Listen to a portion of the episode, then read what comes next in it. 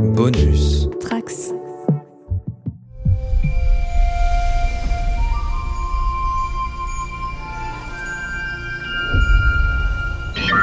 Warning.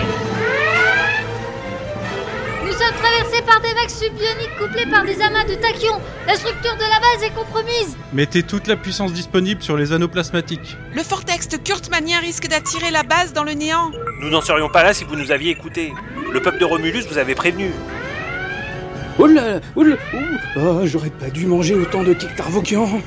Capitaine Nous n'avons pas le choix, nous devons utiliser le mécanisme Deus Ex Burnham Machina Delta 02 Ne faites pas ça, capitaine. Si jamais vous utilisez ce procédé encore une fois, le néant sera le dernier de nos soucis. Il n'y a pas le choix, monsieur Raduca. Numéro 1, lancez le protocole. Bien, capitaine Attention 3, 2, 1... Working. Let's take back this ship. Let's go We're gonna have to fight until our last breath. Federation is done for. You must take a leap of faith. It's okay to be afraid. I want the Federation obliterated. Whatever happens, we are together. Your friends will be dead within the hour. This is what's called a no-win situation. I don't believe in those.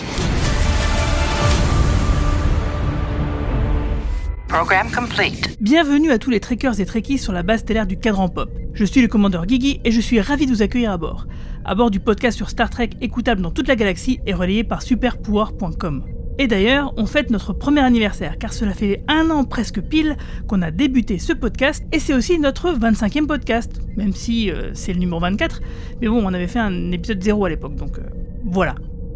On va être ensemble un petit moment pour discuter du final de la saison 3 de Star Trek Discovery, un final écrit par Michelle Paradise elle-même, la showrunneuse de la saison, et pour cela, je ne suis pas tout seul puisque je suis accompagné par un équipage d'élite. Alors, à commencer par Monsieur Raducal, le critique du site Unification. Ça va Yves? Alors, pas trop déçu qu'on ait dû utiliser le protocole Deus Ex Machina Ultime?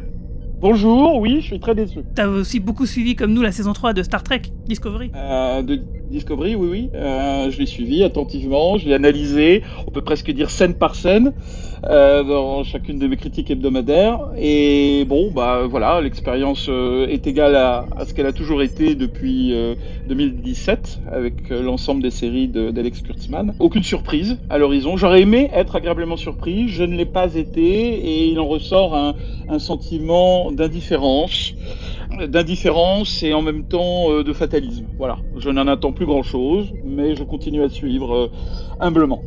On va avoir l'occasion d'en discuter longuement justement ce soir. Et euh, nous avons également avec nous la lieutenant Marina qui va nous faire part très brièvement de ce qu'elle a pensé des deux derniers épisodes qui précèdent le final, bah, parce qu'elle n'était pas là lors du dernier podcast. Alors salut Marina Alors ces deux épisodes en deux mots, qu'est-ce que tu en as pensé? Bonjour à tous. Alors, en deux mots, euh, moi je dois dire que j'ai été intriguée par les, deux derniers épisodes, surtout le, le, premier en fait, qui se passe à bord du vaisseau avec cet enfant perdu. J'ai beaucoup aimé euh, Michael en petit chaperon rouge. Je dois dire que les références, les changements de, costumes, de... moi j'ai bien aimé. Et surtout, surtout, moi ça m'a fait penser à un bouquin de Robert Heinlein que j'adore, qui s'appelle Orphans in, uh, of the Sky.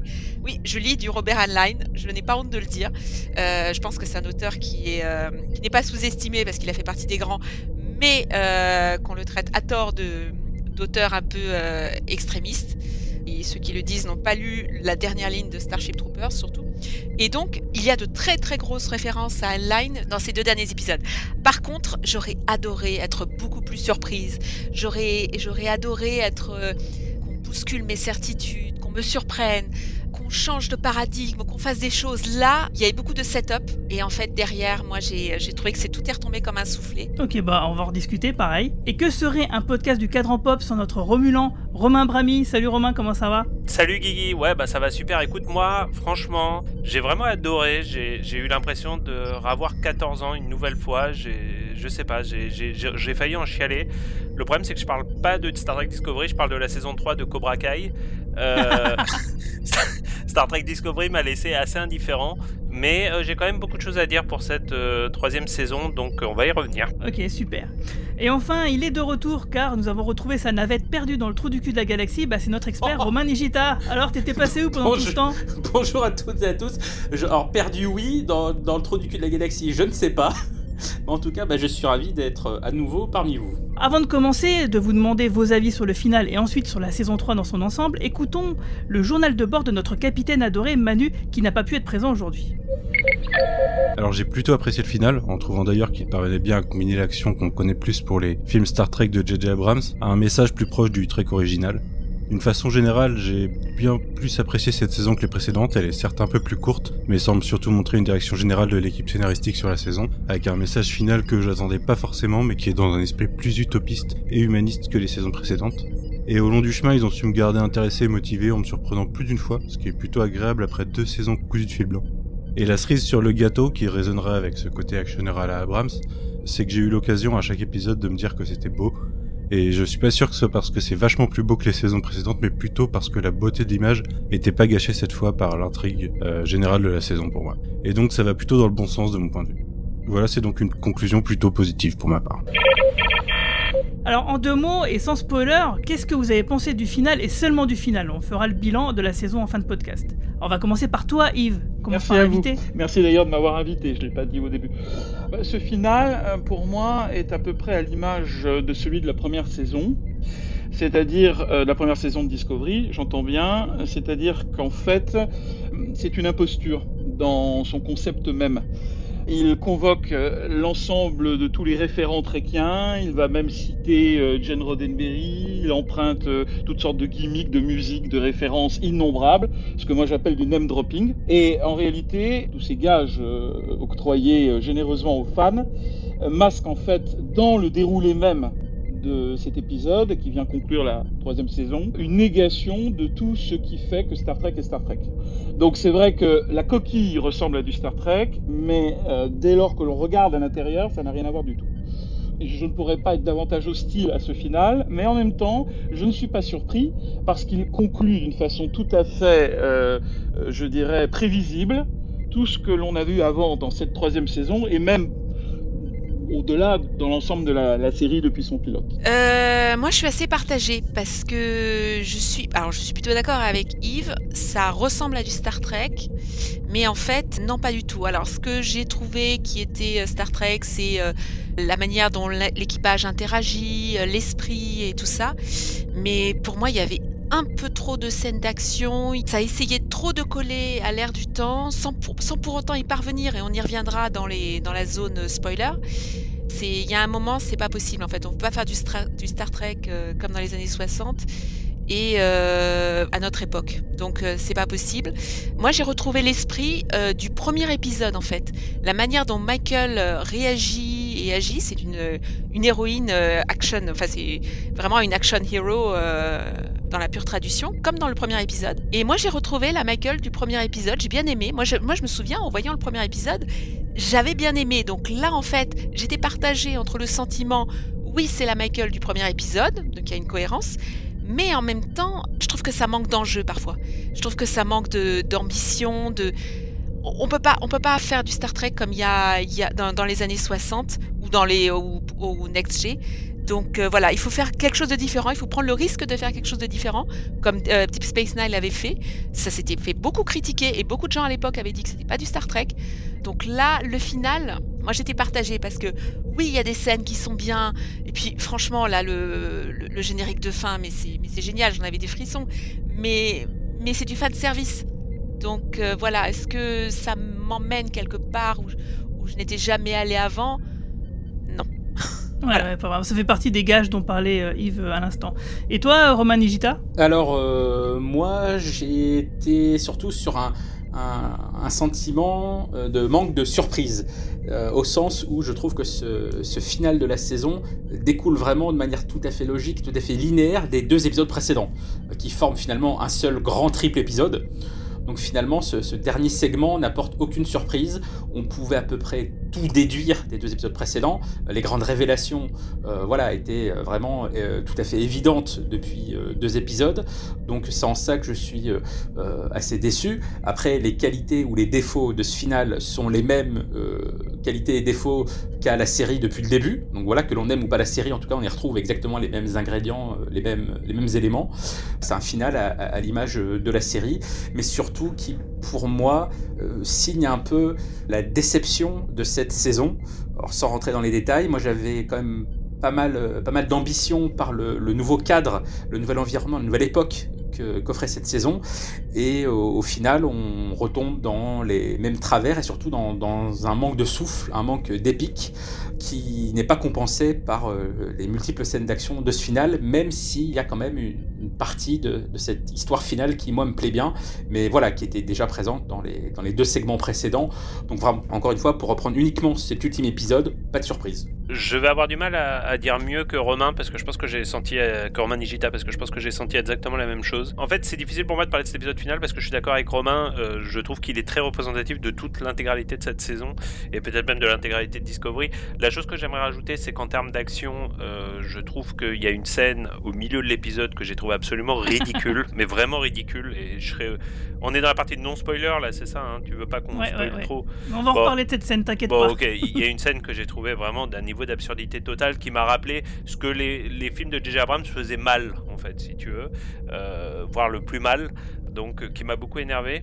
Ceci étant dit, il y a aussi beaucoup d'éléments dans la, dans la série dans, cette saison, dans ce, cet épisode, pardon, qui m'ont fait réaliser qu'il y a des choses peut-être auxquelles moi je n'étais pas sensible, mais j'ai remarqué qu'il y a beaucoup de gens sur Twitter qui avaient un avis beaucoup plus positif que moi, et je pense qu'on, et on en reparlera, c'est compliqué pour moi d'en parler sans spoiler, mais je pense qu'on peut pas euh, se faire ignorer pourquoi des gens aiment cette série. Voilà, c'est ça que j'essaye de dire en fait. Et j'aimerais en parler, on en parlera un petit peu plus tard. Alors moi, en ce qui me concerne, euh, je suis plutôt de l'avis de... entre l'avis de Manu et l'avis de Marina, c'est-à-dire que j'ai plutôt bien aimé, euh, même si je suis plutôt mitigé euh, pour plein de raisons. Et effectivement, vous avez raison, les ingrédients de ce final de cette saison 3 sont les mêmes que précédemment, sauf que pour ma part, et ça j'y reviendrai pour des points euh, très particuliers, euh, je trouve quand même qu'il y a un mieux, qu'il y a une véritable amélioration dans cette saison 3 par rapport aux deux premières, même si effectivement bah, les défauts restent toujours présents. En ce qui me concerne, ils sont un petit peu moins, euh, un petit peu moins forts. En tout cas, euh, ce qui était des vraies qualités le sont d'autant plus. Et là, je pense euh, clairement à, à, la réalisation et au montage. qui, si vous m'avez écouté depuis, depuis que je fais des reviews sur la saison 2 de Discovery, me rendait complètement dingo. Et, et je trouve qu'enfin, là, ils ont réussi à trouver un style qui, qui fonctionne sans être horripilant et, et qui pourrait mettre en danger des personnes épileptiques. Euh, donc euh, là-dessus, je suis plutôt content. Et euh, c'est vrai qu'en termes d'écriture, moi, je pense que le gros gros problème bah, de cette série, c'est son côté feuilletonnant, c'est son écriture. C'est la façon dont c'est écrit, la façon dont c'est raconté, qu'il y a effectivement il y a beaucoup de choses qui sont intéressantes, il y a pas mal d'idées qui sont qui sont sympas, qui sont posées sur la table. Le problème, c'est qu'il y en a quasiment aucune d'elles qui est traitée correctement et qui va jusqu'au bout de son propos, ce qui fait que bah du coup en termes de réflexion, euh, bah, Star Trek Discovery, il bah, n'y en a pas trop, hein, c'est vraiment quasiment que de l'action et de l'aventure, et euh, du coup ça rate complètement une case, une grosse case importante de Star Trek, bah, elle est complètement euh, cochée à côté en fait. Et pour revenir vraiment sur le final, le final, par rapport à l'année dernière, si vous vous souvenez, euh, sur la vidéo YouTube qu'on avait faite, eh ben, le final de la saison 2 m'avait complètement énervé parce que je trouvais qu'il y avait beaucoup de trucs qui n'allaient pas du tout. Alors, dans, ce final de cette saison 3, bien sûr, il y a toujours des défauts, euh, des éléments de scénario qui sont un peu à s'arracher les cheveux, mais un petit peu moins quand même. Donc, du coup, ouais, j'ai ce sentiment euh, pas indifférent, mais en tout cas soulagé de ne pas avoir été autant énervé que les saisons précédentes, parce que la saison 1 et la saison 2, pour moi, c'était juste pas possible. Quoi. Et ça, c'est vraiment dommage, mais de toute façon, on va en parler plus précisément dans la zone spoiler, parce qu'on rentre carrément dedans. Red alert!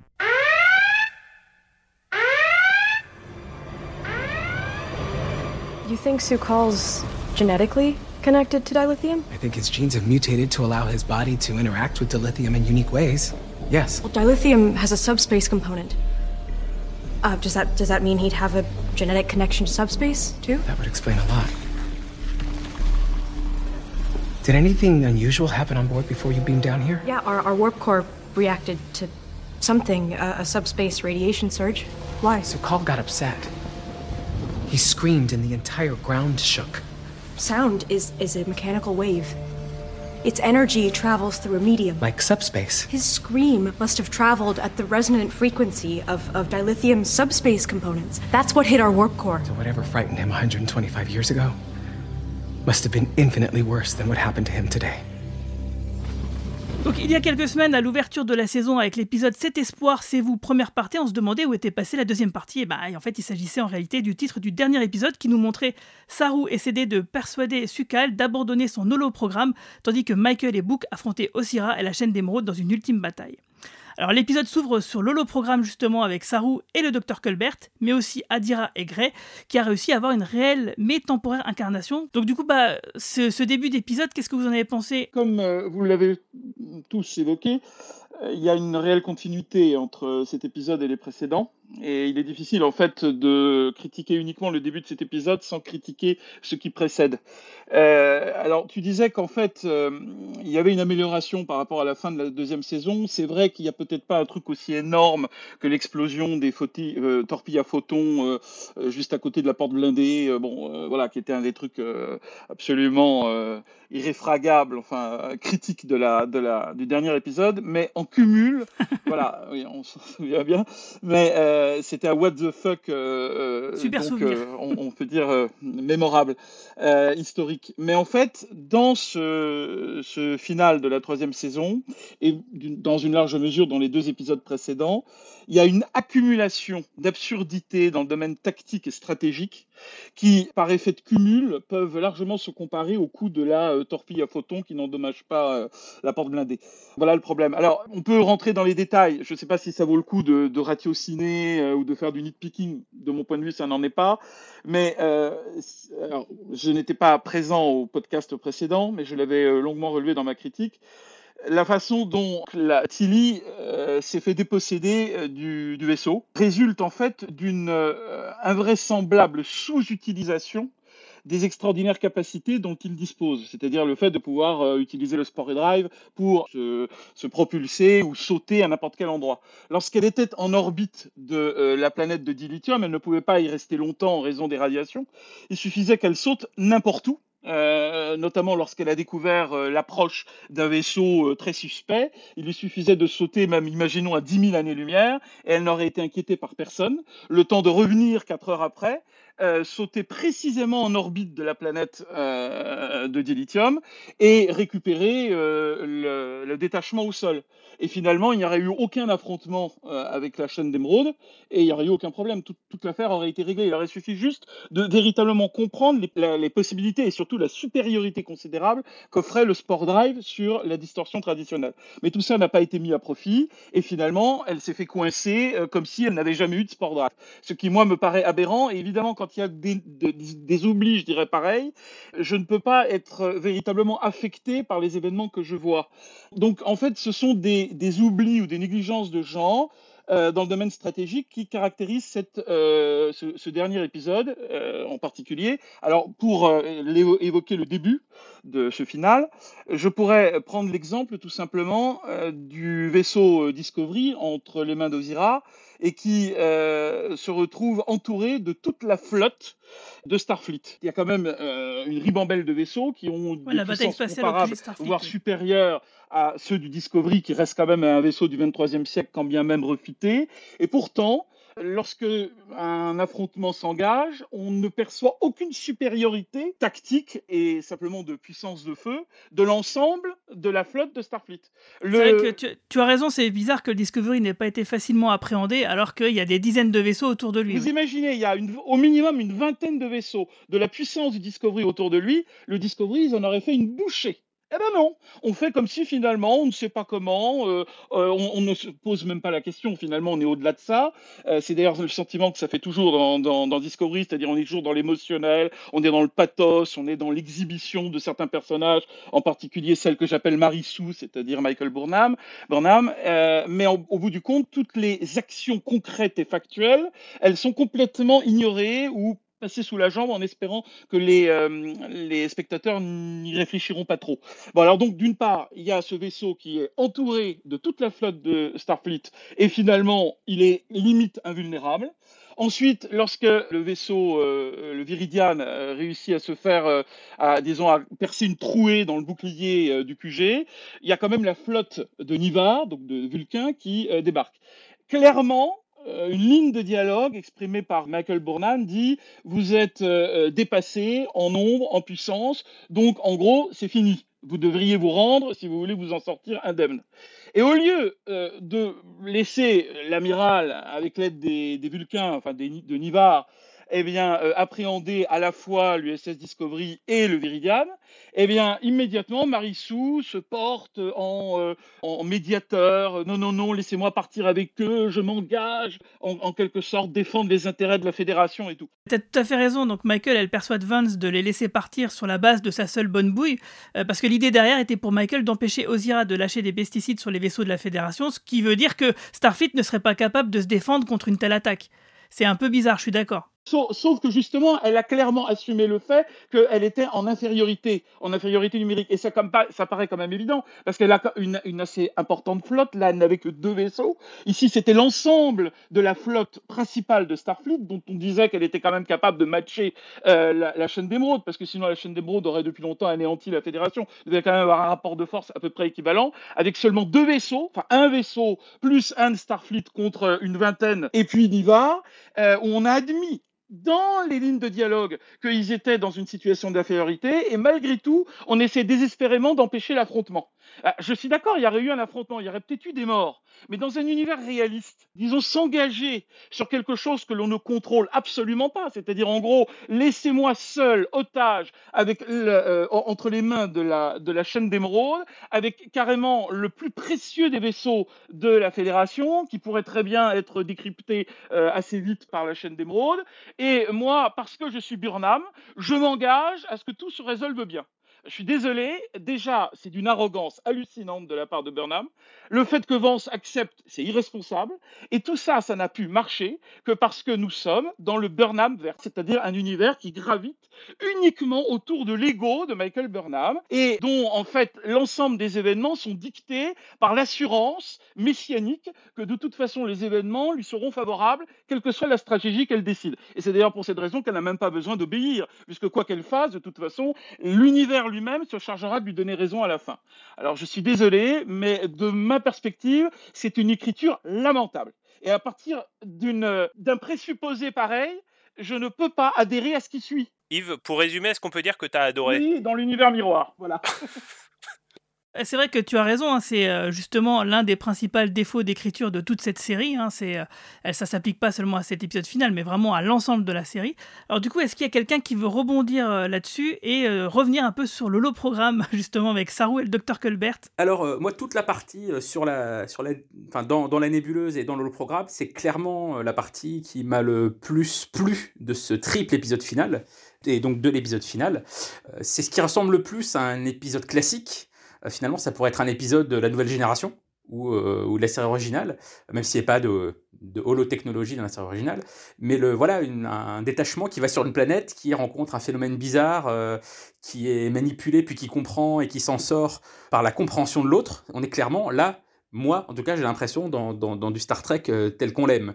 Et le fait que ça soit monté en parallèle avec euh, tout le côté euh, scène d'action euh, dont Yves vient de nous parler, avec les stratégies plus ou moins aléatoires et les lacunes dans l'écriture, montre justement à quel point ces deux visions de Star Trek sont très différentes et très, très opposées. L'autre truc que j'ai trouvé intéressant, et c'est pour ça que malheureusement pour moi ce, segment final, même dans la partie, dans la nébuleuse, ne réserve que peu de surprises, c'est que un peu comme, comme nous l'a dit Marina en intro, moi j'y ai vu, alors une influence, je ne sais pas, mais j'ai retrouvé une autre œuvre euh, de fantastique et de science-fiction. Marina a vu Heinlein. Moi, c'est vrai que j'ai pas du tout euh, capté cette référence-là, mais moi, j'ai vu autre chose. Moi, dès le départ, dès, euh, dès le premier épisode sur la nébuleuse, et s'est confirmé que cet épisode final, moi, j'ai pensé à la série française Les Revenants. Parce que je sais pas si les uns et les autres vous avez vu. Si, si, j'ai vu les deux premières saisons, enfin les deux saisons. Bah, il y a eu deux saisons d'ailleurs, et bah, l'explication finale des Revenants, je suis désolé, je vais un petit peu spoiler pour ceux qui n'ont pas vu, bah, c'est que, en fait, tout ce phénomène des gens qui sont revenus est dû à la tristesse du petit Victor. Petit Victor qui était ce petit garçon un peu étrange, et on comprend que c'est parce qu'il a vécu un truc que ça a déclenché ce phénomène surnaturel, exactement comme Soukal finalement, dont la tristesse euh, face à la, à la, mort de, de, la mère a déclenché le burn, parce que là aussi, même s'ils ont essayé de ménager le suspense sur le fait que quel était euh, l'élément qui a déclenché la tristesse de Soukal, euh, on avait tous compris dès le départ que c'était la mort de sa bah mère, oui, hein, même oui. s'il aurait dévoilé qu'à la fin. Donc en tout cas, même s'il n'y avait pas vraiment de surprise, j'ai quand même trouvé ça assez, assez émouvant. Je trouve que Doug Jones, comme depuis le début de la série, est formidable dans le rôle de Saru et l'est euh, tout autant dans sa relation avec, euh, même si, et comme on l'a dit dans les podcasts précédents, euh, les qualités de capitaine de Saru peuvent être mises en question, mais en tout cas, la performance de Doug Jones dans le rôle, qu'il soit maquillé ou non, est, euh, est vraiment euh, absolument formidable. Et, l'autre élément qui concerne ce, début d'épisode dans l'holoprogramme, bah tu, tu, tu, en as parlé, Guigui, et ça, je crois que c'est plus Romain qui, qui, va en parler, mais je vais en dire quand même quelques mots. En effet, la, la famille que forment euh, désormais Culbert, Adira et le docteur, bah, tout ça, c'est l'une des choses les plus réussies finalement dans, dans Discovery, et d'autant plus quand on connaît un petit peu le, le statut de, de, Wilson Cruz, qui joue le docteur dans euh, Le cœur des sériphiles. Euh, je pense, je pense qu'on avait déjà dû le dire un moment ou un autre dans les podcasts. Non, je crois qu'on l'a jamais dit. Ah bah, je, vais en parler et ensuite, et ensuite je passerai la, parole à Romain qui, qui vous parler aussi de tous ces thèmes-là. Wilson Cruz, c'est lui qui jouait Ricky dans Angela 15 ans. Donc, une formidable série qui date d'il y, a 25 ans, qui était une série pour ados, même si le label pour ados c'est un peu restrictif, mais ça allait beaucoup loin, que ça. Mais dans cette formidable série dans laquelle il y avait Claire Dance, qu'on a retrouvé plus tard dans, dans Bland, euh, bah, Wilson Cruz jouait donc ce personnage de Ricky, qui était un jeune ado qui, bah, qui annonçait à ses amis qu'il était homosexuel. Et à l'époque, un ado homosexuel dans une série télé américaine, c'était quasiment une première. Et euh, le personnage et l'acteur sont devenus un peu des icônes euh, pour la communauté gay, parce que c'était vachement important d'avoir cette représentation-là à l'époque. Et le fait qu'il ait été choisi pour jouer ce rôle dans Discovery euh, est clairement pas un hasard, outre le fait qu'il soit un excellent acteur, hein, évidemment, mais c'est très important, je pense, pour la franchise Star Trek d'avoir mis en avant un personnage pareil, puisque je pense qu'on peut se le dire tous autant qu'on est, jusqu'à présent, euh, le thème euh, de la, diversité sexuelle dans Star Trek avait été assez peu et traité de manière assez maladroite. Euh, les rares fois où elle a été traitée. Autant Star Trek a toujours été en avance sur la politique, sur le racisme, sur le discours sur la guerre, le pacifisme, même l'environnement, autant sur la sexualité, l'homosexualité, ça était assez peu traité assez maladroitement. C'est vrai que Discovery euh, représente franchement une avancée à ce niveau-là. Et voilà, mais je préfère passer la, parole à Romain Brami parce que je sais que lui aussi voulait parler de ça euh, plus, de manière plus approfondie. Tout à fait, Romain. Merci beaucoup de me laisser la parole parce qu'on a été quand même, euh, on a été assez négatif euh, tout au long de la saison. Euh, Yves avait peur d'être seul contre tous aujourd'hui, mais faut bien reconnaître qu'on n'a on pas été très tendre avec la série cette année et, avec des arguments qui, moi, je trouve objectifs. Hein. C'est-à-dire qu'il y, a des bonnes raisons de pas aimer Discovery, surtout en tant que fan de Star Trek. Il y a quand même un truc, je pense, qui nous a un peu tous échappé dans cette saison et ça nous a échappé pour une raison bien simple, c'est que vous nous voyez pas, mais je pense qu'on est tous blancs autour de cette table virtuelle. Et à Sparazaino, on est tous six genres également. Euh, et c'est vrai qu'on n'est peut-être pas suffisamment touché euh, par euh, ce que cette série a fait de bien, c'est-à-dire qu'elle a remis la représentativité au centre de Star Trek en fait. Et la raison pour laquelle je voulais en parler aujourd'hui, c'est que moi je suis beaucoup de communautés Star Trek sur Twitter et, et Reddit, et je me rends compte à quel point les communautés gays, transgenres et dans un domaine totalement différent, les communautés noires se sentent euh, extrêmement bien représentées par Star Trek, euh, Discovery en l'occurrence. Et euh, j'ai lu deux tweets aujourd'hui qui m'ont qui m'ont touché. L'un d'un homosexuel qui disait que je, je, me permets de dire qu'il est homosexuel parce que sur son pseudo il met le drapeau gay, le drapeau rainbow, donc c'est pour ça que je me permets de dire qu'il est homosexuel, et qui disait que aucune série n'avait mieux parlé de la construction familiale gay que Discovery, y compris les séries gays et lesbiennes. Ce que j'ai trouvé quand même vraiment intéressant comme analyse. Et euh, j'ai également lu le tweet d'une personne, d'une personne noire sur Twitter qui disait euh, Discovery euh, est un show où euh, la fédération est sauvée par un couple badass de noirs. Il parlait de Books et de euh, Burnham. Je tenais quand même à le dire parce que il y a toute une nouvelle génération et je suis surpris par à quel point ils sont jeunes en fait quand je, quand je leur parle. Euh, c'est dont certains qu'on avait rencontrés, Romain, tu t'en souviens peut-être, au, au Comic Con l'année dernière en fait, quand Patrick Stewart était venu, était venu en France. C'est des gens très jeunes, parfois gays lesbiens, ou issus de minorités noires asiatiques, qui se sentent extrêmement bien représentés par Star Trek. Et je pense qu'on peut pas, on peut pas ne pas reconnaître ça à la série, c'est-à-dire, et, d'autant qu'on dit beaucoup que Discovery n'est pas fidèle au, à la philosophie de Star Trek, mais Star Trek, la représentativité, ça a toujours été au cœur hein, de, la série. On, l'a dit des milliards de fois, mais premier personnage russe, avec premier baiser interracial, etc., etc. Et je trouve que là-dessus, peut-être qu'on s'en rend pas suffisamment compte, mais Star Trek Discovery s'inscrit dans une grande, une grande et noble tradition trekkienne. Et à ce titre, je trouve qu'ils ont le droit de citer Gene Roddenberry dans ce dernier épisode. Moi, je suis, d'accord avec Romain Nigita et avec Romain Brami, donc les deux Romains. Moi, je dois dire qu'il y a un personnage qui a beaucoup compté pour moi cette saison, même s'il était, on va dire, vraiment un personnage secondaire, c'est le docteur Colbert. J'ai trouvé qu'il était quand même l'acteur a réussi l'exploit de, faire passer beaucoup de choses en quelques scènes. Ces derniers épisodes n'échappent pas à la règle. Il y a vraiment une famille qui se crée, comme le dit Roman Nigita, euh, avec Adira, avec Gray. On a vraiment le sentiment qu'il y a que et comme le dit Romain Abrami, il y a une inclusivité, on, sent qu'il y a une famille, on sent, et, ça a vraiment été mes scènes préférées pendant cet épisode.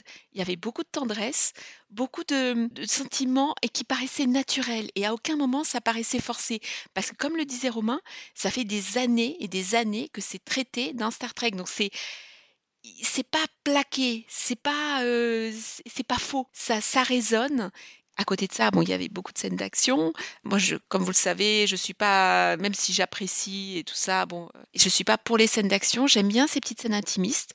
J'aime bien quand il se passe beaucoup, quand, quand, beaucoup de choses passent par le dialogue et les échanges. Star Trek, c'est beaucoup de diplomatie, beaucoup de, de relations, de, et c'est moins les effets spéciaux. Moi, j'ai été agréablement surprise. Ces scènes dans le vaisseau, bah, elles étaient euh, comme le disait, euh, alors je, me répète un peu, mais beaucoup de choses ont été dites, mais, euh, mais Saru, son sans maquillage, fait passer énormément de choses.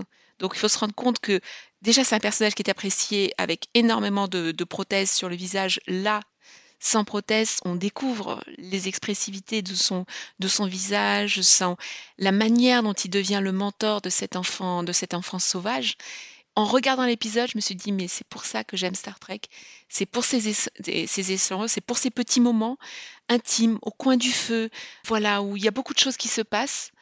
Mais à côté de ça, bien sûr, il y a, beaucoup de défauts, il y a beaucoup de, il y a beaucoup de choses qui, ne passent pas, mais on y reviendra un peu plus tard. Quand un épisode me fait penser à, euh, notamment pour les, hommes de main d'Ozira, quand ces hommes de main me, font penser à des personnages de, vous savez, les hommes de main de Xor et de, des méchants et tout ça, moi, ça m'a, moi, ça m'a fait, ça me faisait rigoler. Enfin, je me disais, mais c'est pas possible qu'ils aient pris. On dirait Daft Punk aussi. Ouais, je pensais plutôt à Daft Punk, mais. J'ai pensé à un truc. Il n'y avait pas une race dans, dans Star Trek Deep Space Nine en particulier euh, qui était qui ressemblait à Boba Fett un peu. Je me suis demandé si c'était les Brines. Oui, c'est ça, les Brines, voilà. En fait, c'est pas tellement Boba Fett. C'est le casque que met la princesse Leia pour pénétrer chez Jabba le Hutt. oui, c'est vrai. T'as raison, t'as raison. Et c'est pas du tout euh, le cas là. C'est juste des mecs qui portent des masques. Hein. C'est ouais, des mecs qui portent des, casques de moto. Les Brines, ils n'avaient pas le choix parce qu'en fait, ils ne pouvaient pas respirer l'atmosphère ah, euh, de la plupart, disons, des, des humanoïdes de la Fédération et du coup, ils étaient obligés de porter des casques. Mais là, par contre, c'est juste un effet. Hein. C'est-à-dire qu'en fait, on les déshumanise délibérément on modifie leur voix, euh, c'est juste pour en imposer, c'est du tape à l'œil. Hein. C'est le moment d'écouter le journal de bord de Céline. Bonjour, c'est Céline. Et eh ben moi, ce que j'ai pensé de la saison 3 de Discovery, c'est qu'elle est déjà euh, meilleure, je trouve, que la saison 1 et la saison 2. Je me suis moins ennuyée dans cette saison-là. Je me suis un peu plus attachée au personnage aussi, ce qui n'était pas du tout le cas pour les deux premières saisons. Je suis assez contente de m'être débarrassée du personnage de Giorgio qui était très énervant. Donc c'est bien qu'elle ait sa série à elle. bon vent. Je suis aussi contente que, que Michael soit enfin capitaine. Parce que au moins euh, elle aura plus besoin de demander aux autres euh, leur avis, elle pourra faire ce qu'elle veut et je pense qu'elle va faire n'importe quoi, comme d'habitude.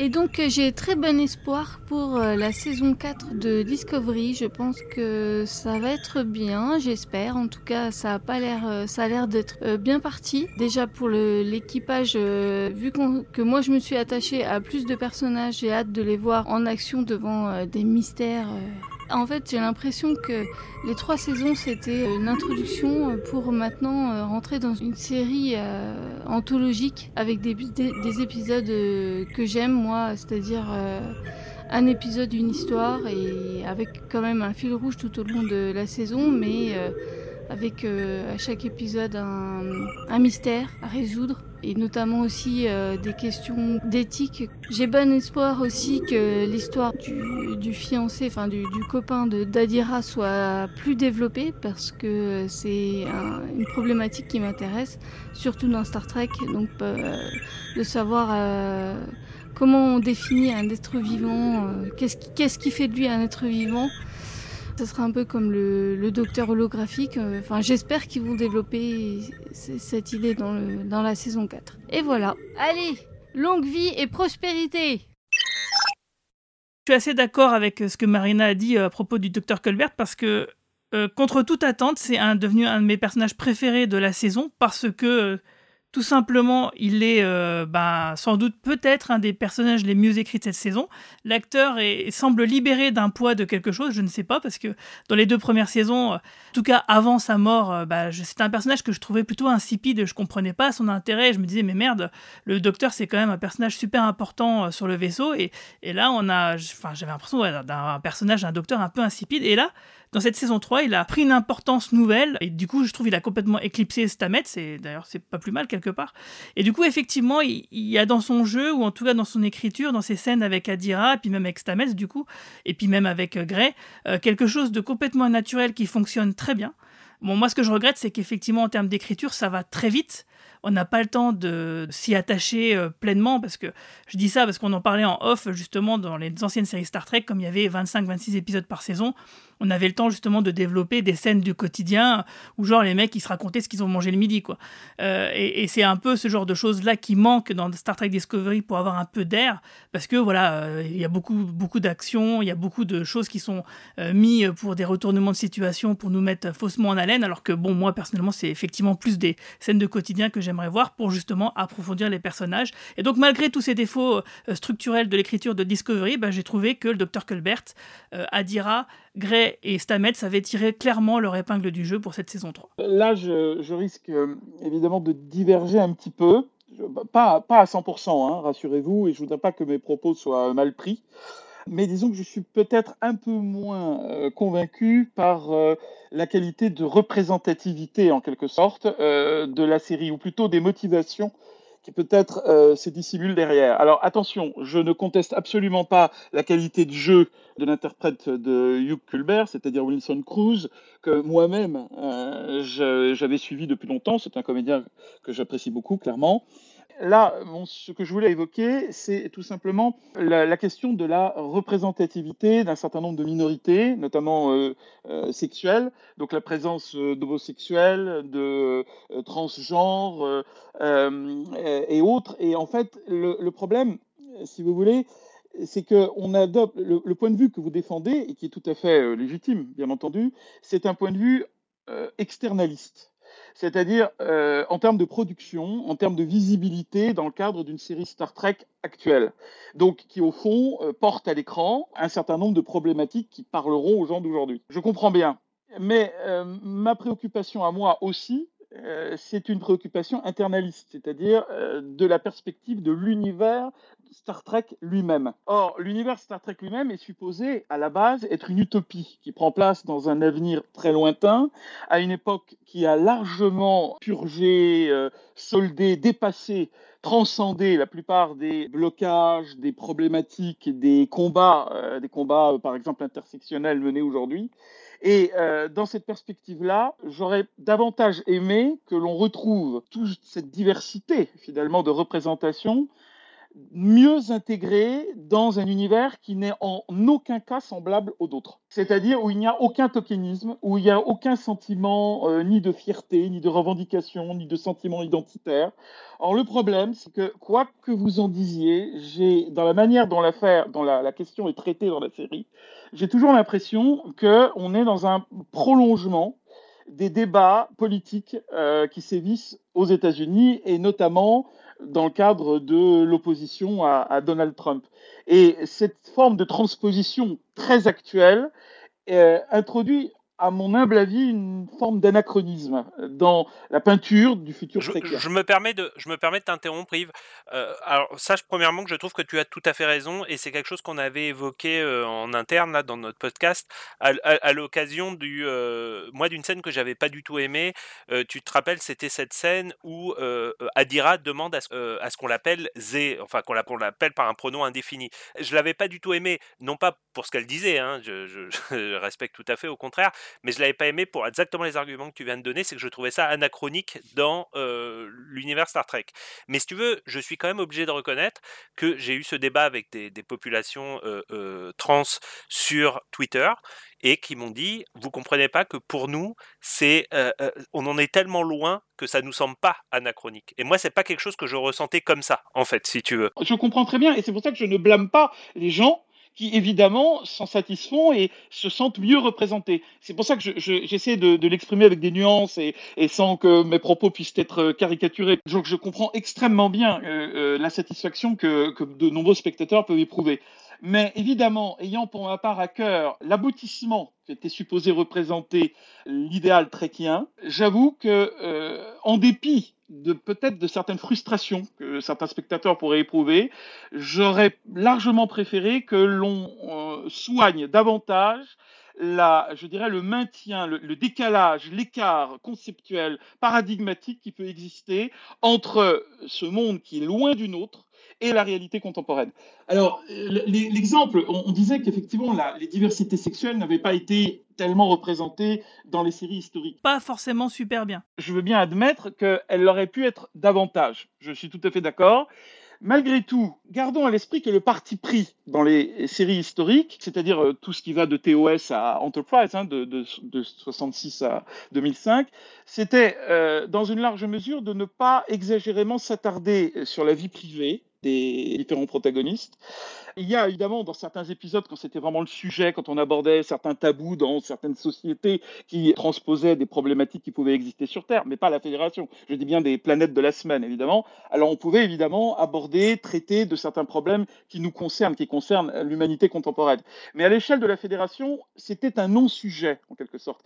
Et si je prends l'exemple que l'on cite toujours de Rejoined, le fameux épisode de Deep Space Nine, euh, qui euh, à l'époque avait, quand même attiré l'attention et qui était une belle réussite, je trouve effectivement qu'on avait extrêmement bien traité la question en montrant à quel point à l'échelle de la fédération... Je t'interromps encore Yves, mais tu retournes dans ce que j'appelle l'idéalisme euh, des trekkers. C'est-à-dire que tu dis ça, mais dans les faits, il y a eu plein d'histoires amoureuses dans Star Trek. Kirk était un, un womanizer euh, assumé, t'as eu Troy et Worf, t'as eu euh, Worf et euh, Dax, euh, t'as eu Dax et le docteur Bashir. T'as eu, eu des choses qui étaient plus que plus qu'évoquées d'abord entre Chakoté et le capitaine Janeway, puis après pour faire plaisir à Chakoté entre Chakoté et Seven of Nine, bien que personne n'ait cette relation. Et il est de notoriété commune que Rick Berman avait un problème à refuser plusieurs fois que des personnages ouvertement sexu homosexuels soient inclus dans la série. Enfin, c'est des rumeurs. Enfin, dans les faits, il n'y a jamais eu de personnage ouvertement homosexuel dans Star Trek. Il y a eu des jolies métaphores. On ne sait pas dans quelle mesure c'était le cas d'Eric Berman. Il y avait des contraintes de production peut-être en amont. Il y a eu peut-être différentes pressions qui se sont exercées. Euh, juste pour faire avancer un peu le débat, Yves, je trouve que tu as raison quelque part parce que euh, sur un autre sujet, on a un auditeur qui s'appelle Nico Xeno euh, qui nous suit euh, et qui nous écoute toutes les semaines et qui est euh, handicapé, qui est aveugle et qui trouvait dans le même genre d'idée qu'effectivement c'était étrange, bizarre, peut-être malvenu qu'on ait un personnage en situation de handicap moteur, donc le personnage qui est à la solde d'Ozira, et qui avait à peu près le même genre de, de réflexion en disant mais dans un futur lointain, c'est quand même triste de se dire que voilà, c'est ce genre de problème n'est pas réglé. Moi, ce que je veux juste dire, c'est que je comprends ce point de vue, tout à fait ce point de vue internaliste, euh, le souci, enfin le souci, c'est que je trouve que quelque part faire une entorse à cet internaliste pour faire quelque chose de ce goût-là, bah moi ça me pose pas de problème. Surtout d'autant plus que le sujet de genre euh, concernant Adira, euh, c'est euh, quelques secondes dans la saison, c'est pas vraiment un sujet hein, finalement. On n'en parle quasiment pas, c'est deux deux répliques. Moi je pense que c'est pas grave euh, et ça me va plutôt bien en fait. Je, alors, je n'ai pas du tout dit que c'était grave. Hein. Euh, pour moi, ça reste une petite observation pour, si vous voulez, nuancer euh, l'enthousiasme. Euh, voilà. Mais je ne suis pas en train d'attaquer la série frontalement sur ce point-là. Je dis simplement que historiquement, Star Trek a effectivement généralement innové à chacune de ses séries. Certains se satisfont de voir que l'univers, enfin dans la troisième saison, a été sauvé par un couple de blacks. C'est pour reprendre la citation du tweet par Romain, je crois tout à l'heure. Mais en fait, je pourrais rappeler que dans les années 90, euh, on a un certain Benjamin Sisko qui, lui, d'une certaine manière, a sauvé l'univers euh, des Pirates. Euh, et il était euh, lui aussi un Afro-américain, en tout cas l'acteur. Et dans le cadre de l'univers de Star Trek, la couleur de peau n'avait même pas à être prise en considération. Mais si vous voulez, de la même manière, je pourrais prolonger les choses en disant il y a eu une interruption pendant plusieurs années des productions Star Trek.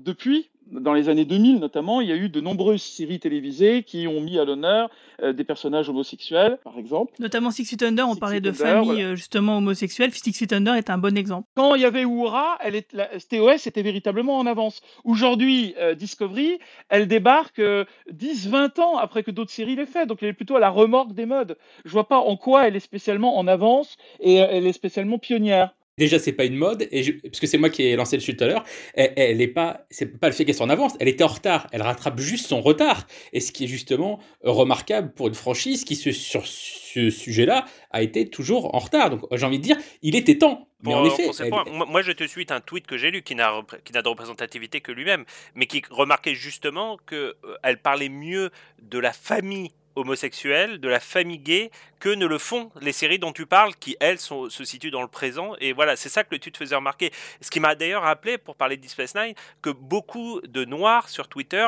remarquaient du temps de Deep Space Nine et remarquent aussi encore aujourd'hui que aucune série black, entre guillemets, je te parle des séries type des sitcoms, etc., etc., n'ont parlé aussi bien de la parentalité euh, euh, monoparentale noire que ne l'a fait Deep Space Nine. Et, ça, c'est un compliment. Parce que non plus, on peut pas dire que Deep Space Nine soit la première série avec un personnage noir. Il y, en a eu un milliard avant, il y en a eu un milliard après. Mais pourtant, des noirs de l'époque, euh, je, je, dis des noirs parce que je trouve qu'un blanc est moins légitime pour parler de ces questions, évidemment. Mais on fait remarquer que peut-être que Deep Space Nine parlait mieux de la parentalité noire que d'autres séries ne le faisaient. Et là, je te fais juste remarquer que des homosexuels, des trans en particulier, ont fait remarquer que euh, Discovery a mieux parlé de la parentalité enfin de, la famille que euh, d'autres séries qui elles en effet ont le, rainbow flag au, point et euh, comme on pourrait citer par exemple Euphoria par exemple aujourd'hui.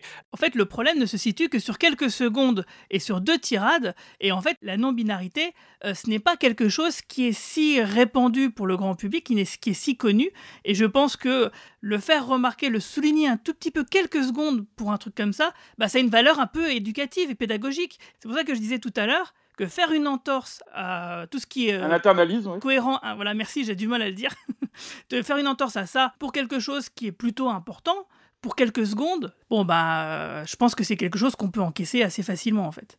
Et je pense pas que nous, en tant que euh, que cisgenre, euh, bon, je, je, pense hétéro, j'en sais rien, je pense pas que ça soit à nous de juger que la série le fait bien ou mal j'ai recueilli quand même autour de moi, euh, et, même à la limite quelques tweets que je pourrais te, faire parvenir, Romain, si tu le souhaites.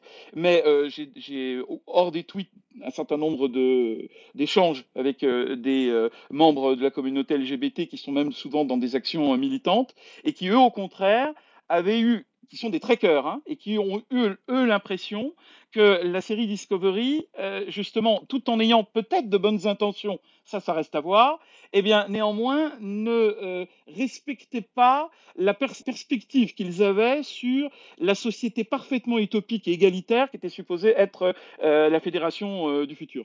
Alors, j'ai quand même eu quelques retours qui n'étaient pas aussi heureux. Donc, moi, j'en ai quand même tenu compte. Je me suis dit, bah, peut-être même dans les communautés euh, LGBT, les avis ne sont pas aussi unanimes que ça. En tout cas, on lance un petit appel. Si vous, vous êtes concerné justement par le sujet, bah, on aimerait bien recueillir votre avis. Donc, n'hésitez pas à nous contacter sur Facebook et sur Twitter.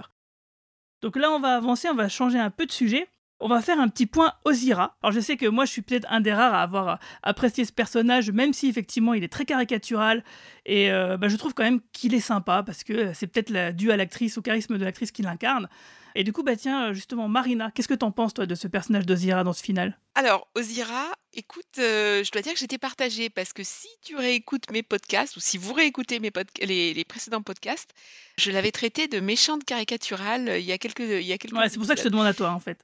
oui. Alors là, j'étais à nouveau extrêmement partagée parce que par moments, je me disais non mais c'est pas possible, faut qu'elle arrête de se comporter comme une méchante de sériole de très très bas niveau où c'est limite si elle n'est pas en train de, de se frotter les mains et puis de et puis par moments, bah, elle me surprend. Par moments, je me disais alors je savais pas qui, qui était responsable de quelle partie et si c'était un gros problème d'écriture, mais par moments, j'aimais bien les expressions de l'actrice.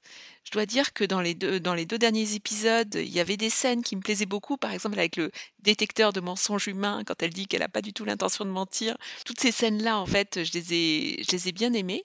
Dans cet épisode, bah, malheureusement, euh, dans certaines scènes, c'est vraiment la méchante caricaturale. Et tout à l'heure, je parlais d'Ixor mais c'était vraiment des, parfois des scènes avec les hommes de main qui volent dans tous les sens, qu'on peut abattre sans problème. Elle, bon, c'est dommage parce que à notre époque, je trouve qu'on n'a pas le droit de faire des, méchants caricaturaux. Je trouve que quand je parlais d'enjeux avant, eh ben, c'est important d'avoir un méchant qui soit au niveau, un méchant qui soit, qui, qui soit plus intelligent. Pour moi, le, le, le méchant, euh, pas idéal, mais le, le, méchant euh, qui a un cerveau, c'est Ozymandias dans, euh, dans Watchmen, dans la, dans la BD. Hein. Parce que, c'est vraiment le méchant, il... on sait pas. Mais voilà, alors après, est-ce que c'est vraiment le méchant et tout? Mais quand il raconte, quand il raconte son plan à la fin de, de la BD et que le hibou dit mais non mais ça va pas, tu es fou, on va t'arrêter. Et, Ozymandias lui dit Bah non, je ne suis pas un méchant de céréales. Ce que je viens de vous, euh, de vous raconter, ça s'est passé il y a une demi-heure.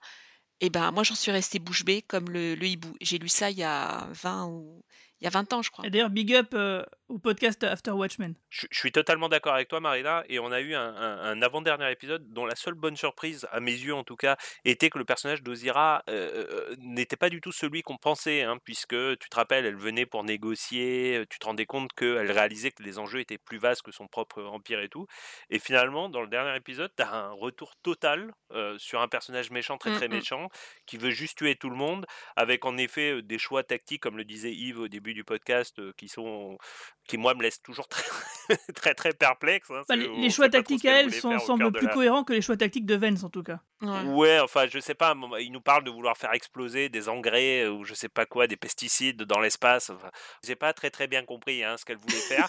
et, et, et, ouais, alors là c'est vraiment exactement, c'est c'est plutôt, moi j'ai pensé à Idiocratie. Tu te rappelles des pesticides dans Idiocratie? Les pesticides, c'est les drones qu'ils utilisent sur la planète de Book en fait. Ouais, et en fait ce qu'il voulait faire, c'est les envoyer sur les systèmes d'aération de tous les vaisseaux qui étaient présents dans le QG de Starfleet pour les empoisonner tout simplement. Mais ce que je disais au début de ah, l'épisode, c'est que Michael, elle, se dit dans sa tête, c'est pour ça qu'elle prend la parole et qu'elle dit ah laissez-moi gérer la, la situation, c'est que dans sa tête, elle a l'air de se dire que Starfleet, aucun vaisseau ne sera capable de contrer cette attaque ce qui est sur la base de rien en fait. Bon, alors en effet, le plan tenait un peu plus debout que ce que je pensais. Toujours est-il que le personnage est resté très caricatural, et c'est d'autant plus dommage qu'ils avaient fait revenir, euh, tu te rappelles l'autre personnage dont je vais oublié le nom évidemment, mais euh, qui lui, depuis le début, est le personnage très très méchant, et, je trouvais qu'il y aurait eu une dichotomie à faire entre euh, un peu le cerveau et les muscles, et que euh, Ozira soit un peu le cerveau, c'est-à-dire que derrière, tu une vraie réflexion, un vrai plan, qu'elle soit un peu, tu vois, le Cannes de cet épisode, hein, le Cannes de, de, Star Trek 2, hein, pas celui de, de JJ Abrams, et ben non, en fait, c'est complètement idiot. Et du coup, et d'ailleurs, honnêtement, on n'en a pas encore parlé, mais je pense que je me permets de rebondir. Honnêtement, toute la séquence d'action qui mène à la mort de Ozira et, du, et, de, et de cet autre personnage est absolument ridicule. Mais c'est, hein. on, est, on, est au, on est au summum du ridicule. Et on n'a pas le droit, on n'a pas le droit, on n'a pas le droit de faire des personnages aussi caricaturaux et aussi mauvais à notre époque. Je suis désolée. on, a, surtout pas le droit, Marina, de faire des scènes aussi nazes. C'était naze. Parce que la, représentation des, des, Alors, alors, je tiens à dire, j'ai eu une victoire énorme aujourd'hui, c'est le message que j'ai posté sur Reddit qui est le plus populaire de la semaine dans les feedbacks du dernier épisode de Star Trek Discovery, parce que j'ai dit qu'est-ce que les scénaristes ont fumé ou bu pour avoir écrit cette scène de turbolift. C'est, ça, n'avait aucun sens. C'est-à-dire que tu as l'impression d'être dans le TARDIS, tu as l'impression que les, les couloirs des turbolifts font un million et demi de mètres carrés. T'as as, l'impression qu'il y a des turbolifts, t'as l'impression qu'il y, y, a plus de turbolifts que euh, de, de, membres d'équipage dans Discovery. Enfin, il y, a même des gens sur Twitter qui m'ont dit ah mais en fait moi je pensais que ça se passait euh, chez Starfleet en fait, tu sais, dans, mmh, le, mmh. le, la station, tellement que c'est énorme. Euh, cette scène n'a aucun sens. C'était littéralement comme Coruscant, quoi. On était sur Coruscant, euh, Star Wars 2, euh, littéralement. Ah oui. Ou alors Tron. Et t'as raison, Legacy. Yves. J'avais oublié, putain, tu viens de me rappeler en parlant de Star, Trek, de Star Wars 2, j'avais oublié cette merveilleuse scène aussi où, où Michael saute, tel un oiseau, arrive va plus vite que le turbolift, alors que ça s'appelle quand même un turbolift, arrive à rattraper le turbolift qui descend par terre et au, environ euh, 800 mètres plus bas tout ça, ça se passe dans un vaisseau dont je rappelle qu'il a quasiment la taille du, de l'Enterprise de Kirk. Et on a eu l'occasion de le comparer dans la deuxième saison. Et, et c'est donc rempli de vide. C'est ça qui est dingue. Au-delà de la taille, on a l'impression que le vaisseau est rempli de vide. Comme si on était à l'intérieur d'un cube Borg. Mais je vous rappelle que sur ce plan, dans cette incohérence-là, euh, Discovery est fidèle, ou plutôt cohérente envers l'incohérence, puisqu'elle avait déjà montré dans les saisons précédentes cet intérieur de vide. Simplement, cette fois-ci, elle l'a déployé, elle l'a déployé, on peut dire, à très grande échelle. Je tiens à dire que j'ai quand même lu une super théorie euh, sur. Alors, j'y crois pas du tout, mais c'est juste pour vous la donner parce que j'ai trouvé que la théorie était très cool et, je, n'y crois pas, mais je trouve que ça aurait fait une très bonne scène où euh, quelqu'un m'a fait signaler sur Reddit que dans une société qui aurait inventé euh, la matière liquide, hein, comme c'est le cas dans cette saison de Discovery, tu pourrais imaginer que tous les bâtiments soient composés de vide et qu'en fait les pièces se composent en temps réel. En fait, tu vois ce que je veux dire? C'est-à-dire que quand tu vas dans une pièce, la pièce se recompose devant toi, ce qui aurait quand même été une scène d'une coulerie inimaginable. C'est le cas du QG de, de puisqu'en fait, chez eux, tout est devenu holographique.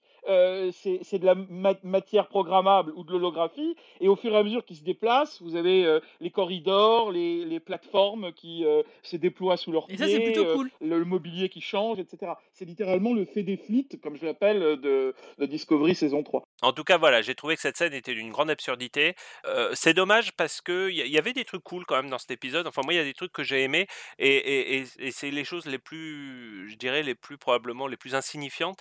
Mais par exemple, je sais pas si vous êtes comme moi, mais moi, ma scène préférée de l'épisode n'a rien à voir avec toutes ces scènes d'action qui ont dû coûter des millions de dollars. C'est la scène où ce personnage qu'on avait complètement perdu de vue depuis le premier épisode, le, le, vous, vous savez, ce, ce lieu, ce, ce, cet agent de Starfleet qui était complètement oui. qui n'était tout seul sur sa base voilà, tout seul sur sa base. On le revoit dans un dernier épisode, on se rend compte qu'il a été promu lieutenant, qu'il est de nouveau connecté au reste de Starfleet, et j'ai trouvé cette scène très touchante. Et ça m'a fait réaliser à quel point, euh, si finalement il passait un peu plus de temps sur les personnages et un peu moins de temps sur leurs histoires complètement bidons, euh, Discovery pourrait redevenir une série trekkienne à peu près supportable. c'est le lieutenant finir, Sahil. Ouais. Le lieutenant Sahil, c'est ça, excuse-moi. Dont on pouvait se demander si c'était pas lui le président le fameux président qu'on nous a un eh peu ben teasé sur l'épisode précédent, sur lequel tout le monde sur Internet, sur les, sur les réseaux, etc., s'est demandé mais le président c'est qui? Est-ce que c'est David Cronenberg? Est-ce que c'est euh, Scott Bakula? Est-ce que c'est? Mais finalement on s'en fout. C'est incroyable. Parce que Cronenberg incroyable. revient, mais on sait toujours pas si c'est lui ou pas. Mais vraiment, c'est incroyable. C'est-à-dire que il te tease un parce que c'est un tease. Moi, je suis désolé. Ouais. Tu lis l'épisode quand on te parle d'un personnage qui n'apparaît pas, c'est un tease. Je suis désolé. Et on te parle d'un personnage. Moi, jusqu'à la dernière seconde, j'ai cru qu'on allait avoir une scène façon dernier épisode de Mandalorian, si tu veux, ou avec une apparition euh, magique à la fin de l'épisode, mais qui aurait été du pur fan service. Mais enfin, bon, ça fait pas de mal, un peu de fan service de temps en temps. Rien. Ce, ce, ce, ce président, quand t'as évoqué, tout ne revient pas. Alors, bon, c'est à l'image de la ah, saison c'est à l'image de la saison. Il y, y, a eu quand même pas mal de trucs, hein, on l'a déjà dit. Il y, avait. Euh, dans, alors, vous m'avez dit que c'était peut-être pour évoquer son PTSD, etc. Mais enfin, il y a quand même pas mal de teases au début de la saison sur Detmer qui aurait été. Euh, euh, T'as l'impression que son système interne de cyborg a été euh, hacké, etc. Et tu n'as plus aucune nouvelle de ça. T'as ce président de Starfleet dont on ne reparle absolument jamais. Alors, peut-être que c'est nous, pour le coup, qui non, sommes non, Romain, des, des pas trop ça exigeants. T'as tout à fait raison, il y a beaucoup de manques. Et par exemple, un des fils rouges de cette saison 3, c'est le duo Michael-Saru, qui finalement n'a même pas droit à une scène de, conclusion justement de, de, cet arc narratif de cette saison 3, où on, voit juste Michael à la fin qui fait un petit speech en, voix off où elle, explique le nouveau statu quo de la série, et puis bon, bah, on voit juste vite fait Saru et Michael qui discutent, on ne sait pas ce qu'ils se disent, mais il n'y a aucune conclusion, il n'y a aucun vrai développement et donc du coup il n'y a aucune euh, vraie idée qui est développée là-dessus, tu vois. Alors après, peut-être qu'on est devenu aussi un petit... On se plaint toujours que la saison a tendance à, à, vouloir tout boucler avec les saisons Discovery. Peut-être qu'on est devenu trop gourmand et que peut-être que c'est des choses dont ils ont l'intention de revenir bah, ça dans, serait les, pas dans mal, les prochaines ça serait saisons pas mal. aussi. Hein. Il, y, y aura des scènes entre, il y aura des scènes entre Saru et Burnham dans la prochaine saison et peut-être qu'on verra qui était ce président. Mais enfin, c'est quand même curieux de parler autant du président, du président dans l'avant-dernier épisode et de ne pas en parler dans le dernier. Moi, moi je... Euh, je, suis d'accord avec toi, Romain, évidemment. Hein, ça va de soi, mais je dirais que euh, pour ce qui est du président, je l'attendais moins. Euh, ou plutôt, s'il était apparu, je l'aurais presque perçu comme euh, une espèce de renforcement de l'incohérence de l'avant-dernier épisode. Parce que moi, j'ai perçu le fait qu'il ne participe même pas ni indirectement ni directement au fameux, à la fameuse négociation pour l'armistice proposé par Ozira comme étant une invraisemblance. Parce qu'on on avait quand même de toute la saison la principale force d'opposition à la fédération qui, impensable, venait proposer euh, un traité euh, qui euh, allait résoudre beaucoup de choses, en faisant d'énormes concessions à la fédération, ce qui en termes de soft power était remarquable. On, pouvait se dire que les valeurs de la fédération progressaient moyennant quelques concessions de part et d'autre. On aurait même pu imaginer un développement beaucoup plus nuancé à la Deep Space Nine, finalement beaucoup plus réaliste, d'une fédération du futur qui aurait dû s'accommoder d'une organisation, d'un cartel plus ou moins mafieux pour trouver un terrain d'entente, pour faire abolir l'esclavage, mettre un terme euh, au détournement de la Prime Directive, etc. Enfin, tout ce qui avait été proposé dans le précédent épisode. On avait donc affaire à quelque chose d'énorme. Or, qu'est-ce qu'on voit? Uniquement l'amiral qui la reçoit. Il n'y a même pas de collégialité, il n'y a même pas de discussion politique d'un, je ne sais pas moi, d'un congrès euh, ou d'une assemblée ou du président ou de la présidente qui aurait pu euh, quand même avoir son mot à dire sur une proposition aussi fondamentale. c'est finalement l'amiral presque comme un despote qui lui tout seul décide de rejeter cette proposition avec les conséquences que l'on sait. Euh, moi, je me dis, dans un cas comme celui-là, la présidente, elle est out. Enfin, je veux dire, le président ou la présidente, elle est out. Il a été pris de court aussi parce que, excuse-moi, je finis juste là-dessus. Il a aussi été pris de court parce que je pense que lui-même, l'amiral, ne pouvait pas s'attendre à ce que, à ce que Ozira vienne avec une, une, une proposition de paix. Parce que là, on laisse une porte euh, ouverte. Non, non, non, mais je suis d'accord avec toi. Après, après Yves, si on est un petit peu honnête, c'est, pas la première fois qu'on a ce genre de situation dans Star Trek où tu as l'impression que l'univers est décidé entre des gens qui n'ont même pas le, Et moi, je me rappelle dans Deep Space Nine de grandes scènes. De, grandes scènes de, de, de, paix où seul Cisco était autour de la table pour représenter la fédération ou un amiral et on n'entendait absolument parler jamais je la refais, on n'entendait absolument jamais parler du président de la fédération. Pas des, cas, des, cas comparables d'un point de vue tactique et stratégique. C'était en fait euh, lorsque des décisions avaient été déjà prises en amont, ou des négociations n'étaient pas apparues à l'écran. C'était pas du temps réel. C'est intéressant que tu dises ça parce que moi justement, moi cette scène-là où Vance euh, refuse l'armistice, j'y ai vu deux choses. Première chose, c'est qu'effectivement, peut-être c'est un despote et qu'il se tire un peu la bourre du pouvoir avec le président. Et peut-être il y a des manigances. Bon, ça c'est un, c'est, basé sur quasiment rien. Euh, je me dis peut-être ça peut être un, truc intéressant à voir en saison 4, peu importe.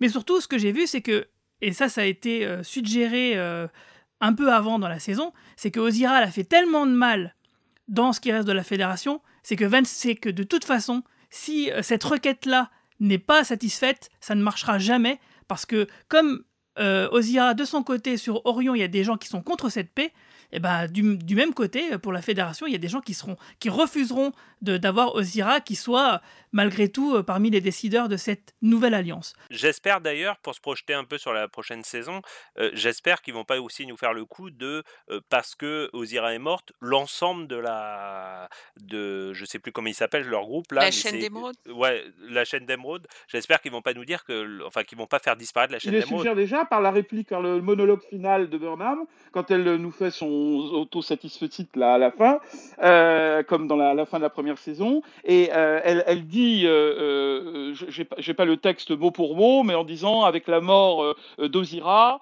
eh bien en gros euh, la chaîne d'émeraude c'est quasiment fini. la, chaîne d'émeraude c'est brisé, voilà. Elle dit la chaîne d'émeraude c'est brisé. Alors, euh, ce, qui, pour moi, est doublement ab- absurde, parce que si c'est bel et bien une organisation mafieuse, un cartel, comme on le sait, en général, quand on euh, coupe une tête, il y en a euh, deux ou trois qui, repoussent. Et si maintenant, comme ils nous l'ont révélé d'une manière un peu légère dans la- l'avant-dernier épisode, s'il s'agit bel et bien d'une nation avec son gouvernement, ses ministres, son congrès, ses académies scientifiques, enfin tout le Bataclan assez surréaliste qu'on a entendu dans le précédent épisode, alors s'il s'agit bien d'une nation, la disparition et même euh, du grand du, du, du Viridian euh, n'aura que très peu d'impact. Euh, alors d'accord, euh, bon, ça euh, peut-être ça, euh, ça, ça les, ça les euh, gèlera, ça les bloquera, ça les calmera peut-être euh, pendant quelques semaines. Mais je veux dire que c'est pas ça qui fera disparaître la chaîne d'émeraude en tant que nation. C'est impensable. Dire qu'elle est brisée, ça veut tout et rien dire. Ça veut peut-être dire que justement, oui, ils sont calmés maintenant. Ils sont calmés, ils viennent plus nous casser les couilles. Tu vois, c'est juste ça peut-être.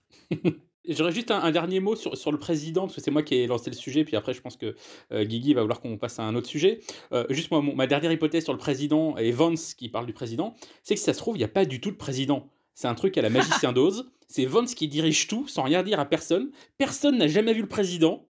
Euh, donc voilà, c'était ma petite hypothèse. Et maintenant, Guigui, c'est à oui, toi. oui. Donc bon, on a parlé de d'Ozira, donc c'était très bien. On se fait un petit break, on écoute ce qu'en a pensé Michael. Bonjour tout le monde, c'est Cyril Michael de la chaîne euh, Star Trek Historia. Et bien écoutez, euh, la saison 3 est euh, pour moi comme l'est le dernier épisode de la saison 3 de Discovery. C'est une saison qui avait pour principe fort intéressant d'inventer le futur du futur. En ça, je trouve qu'ils ont pas trop mal réussi.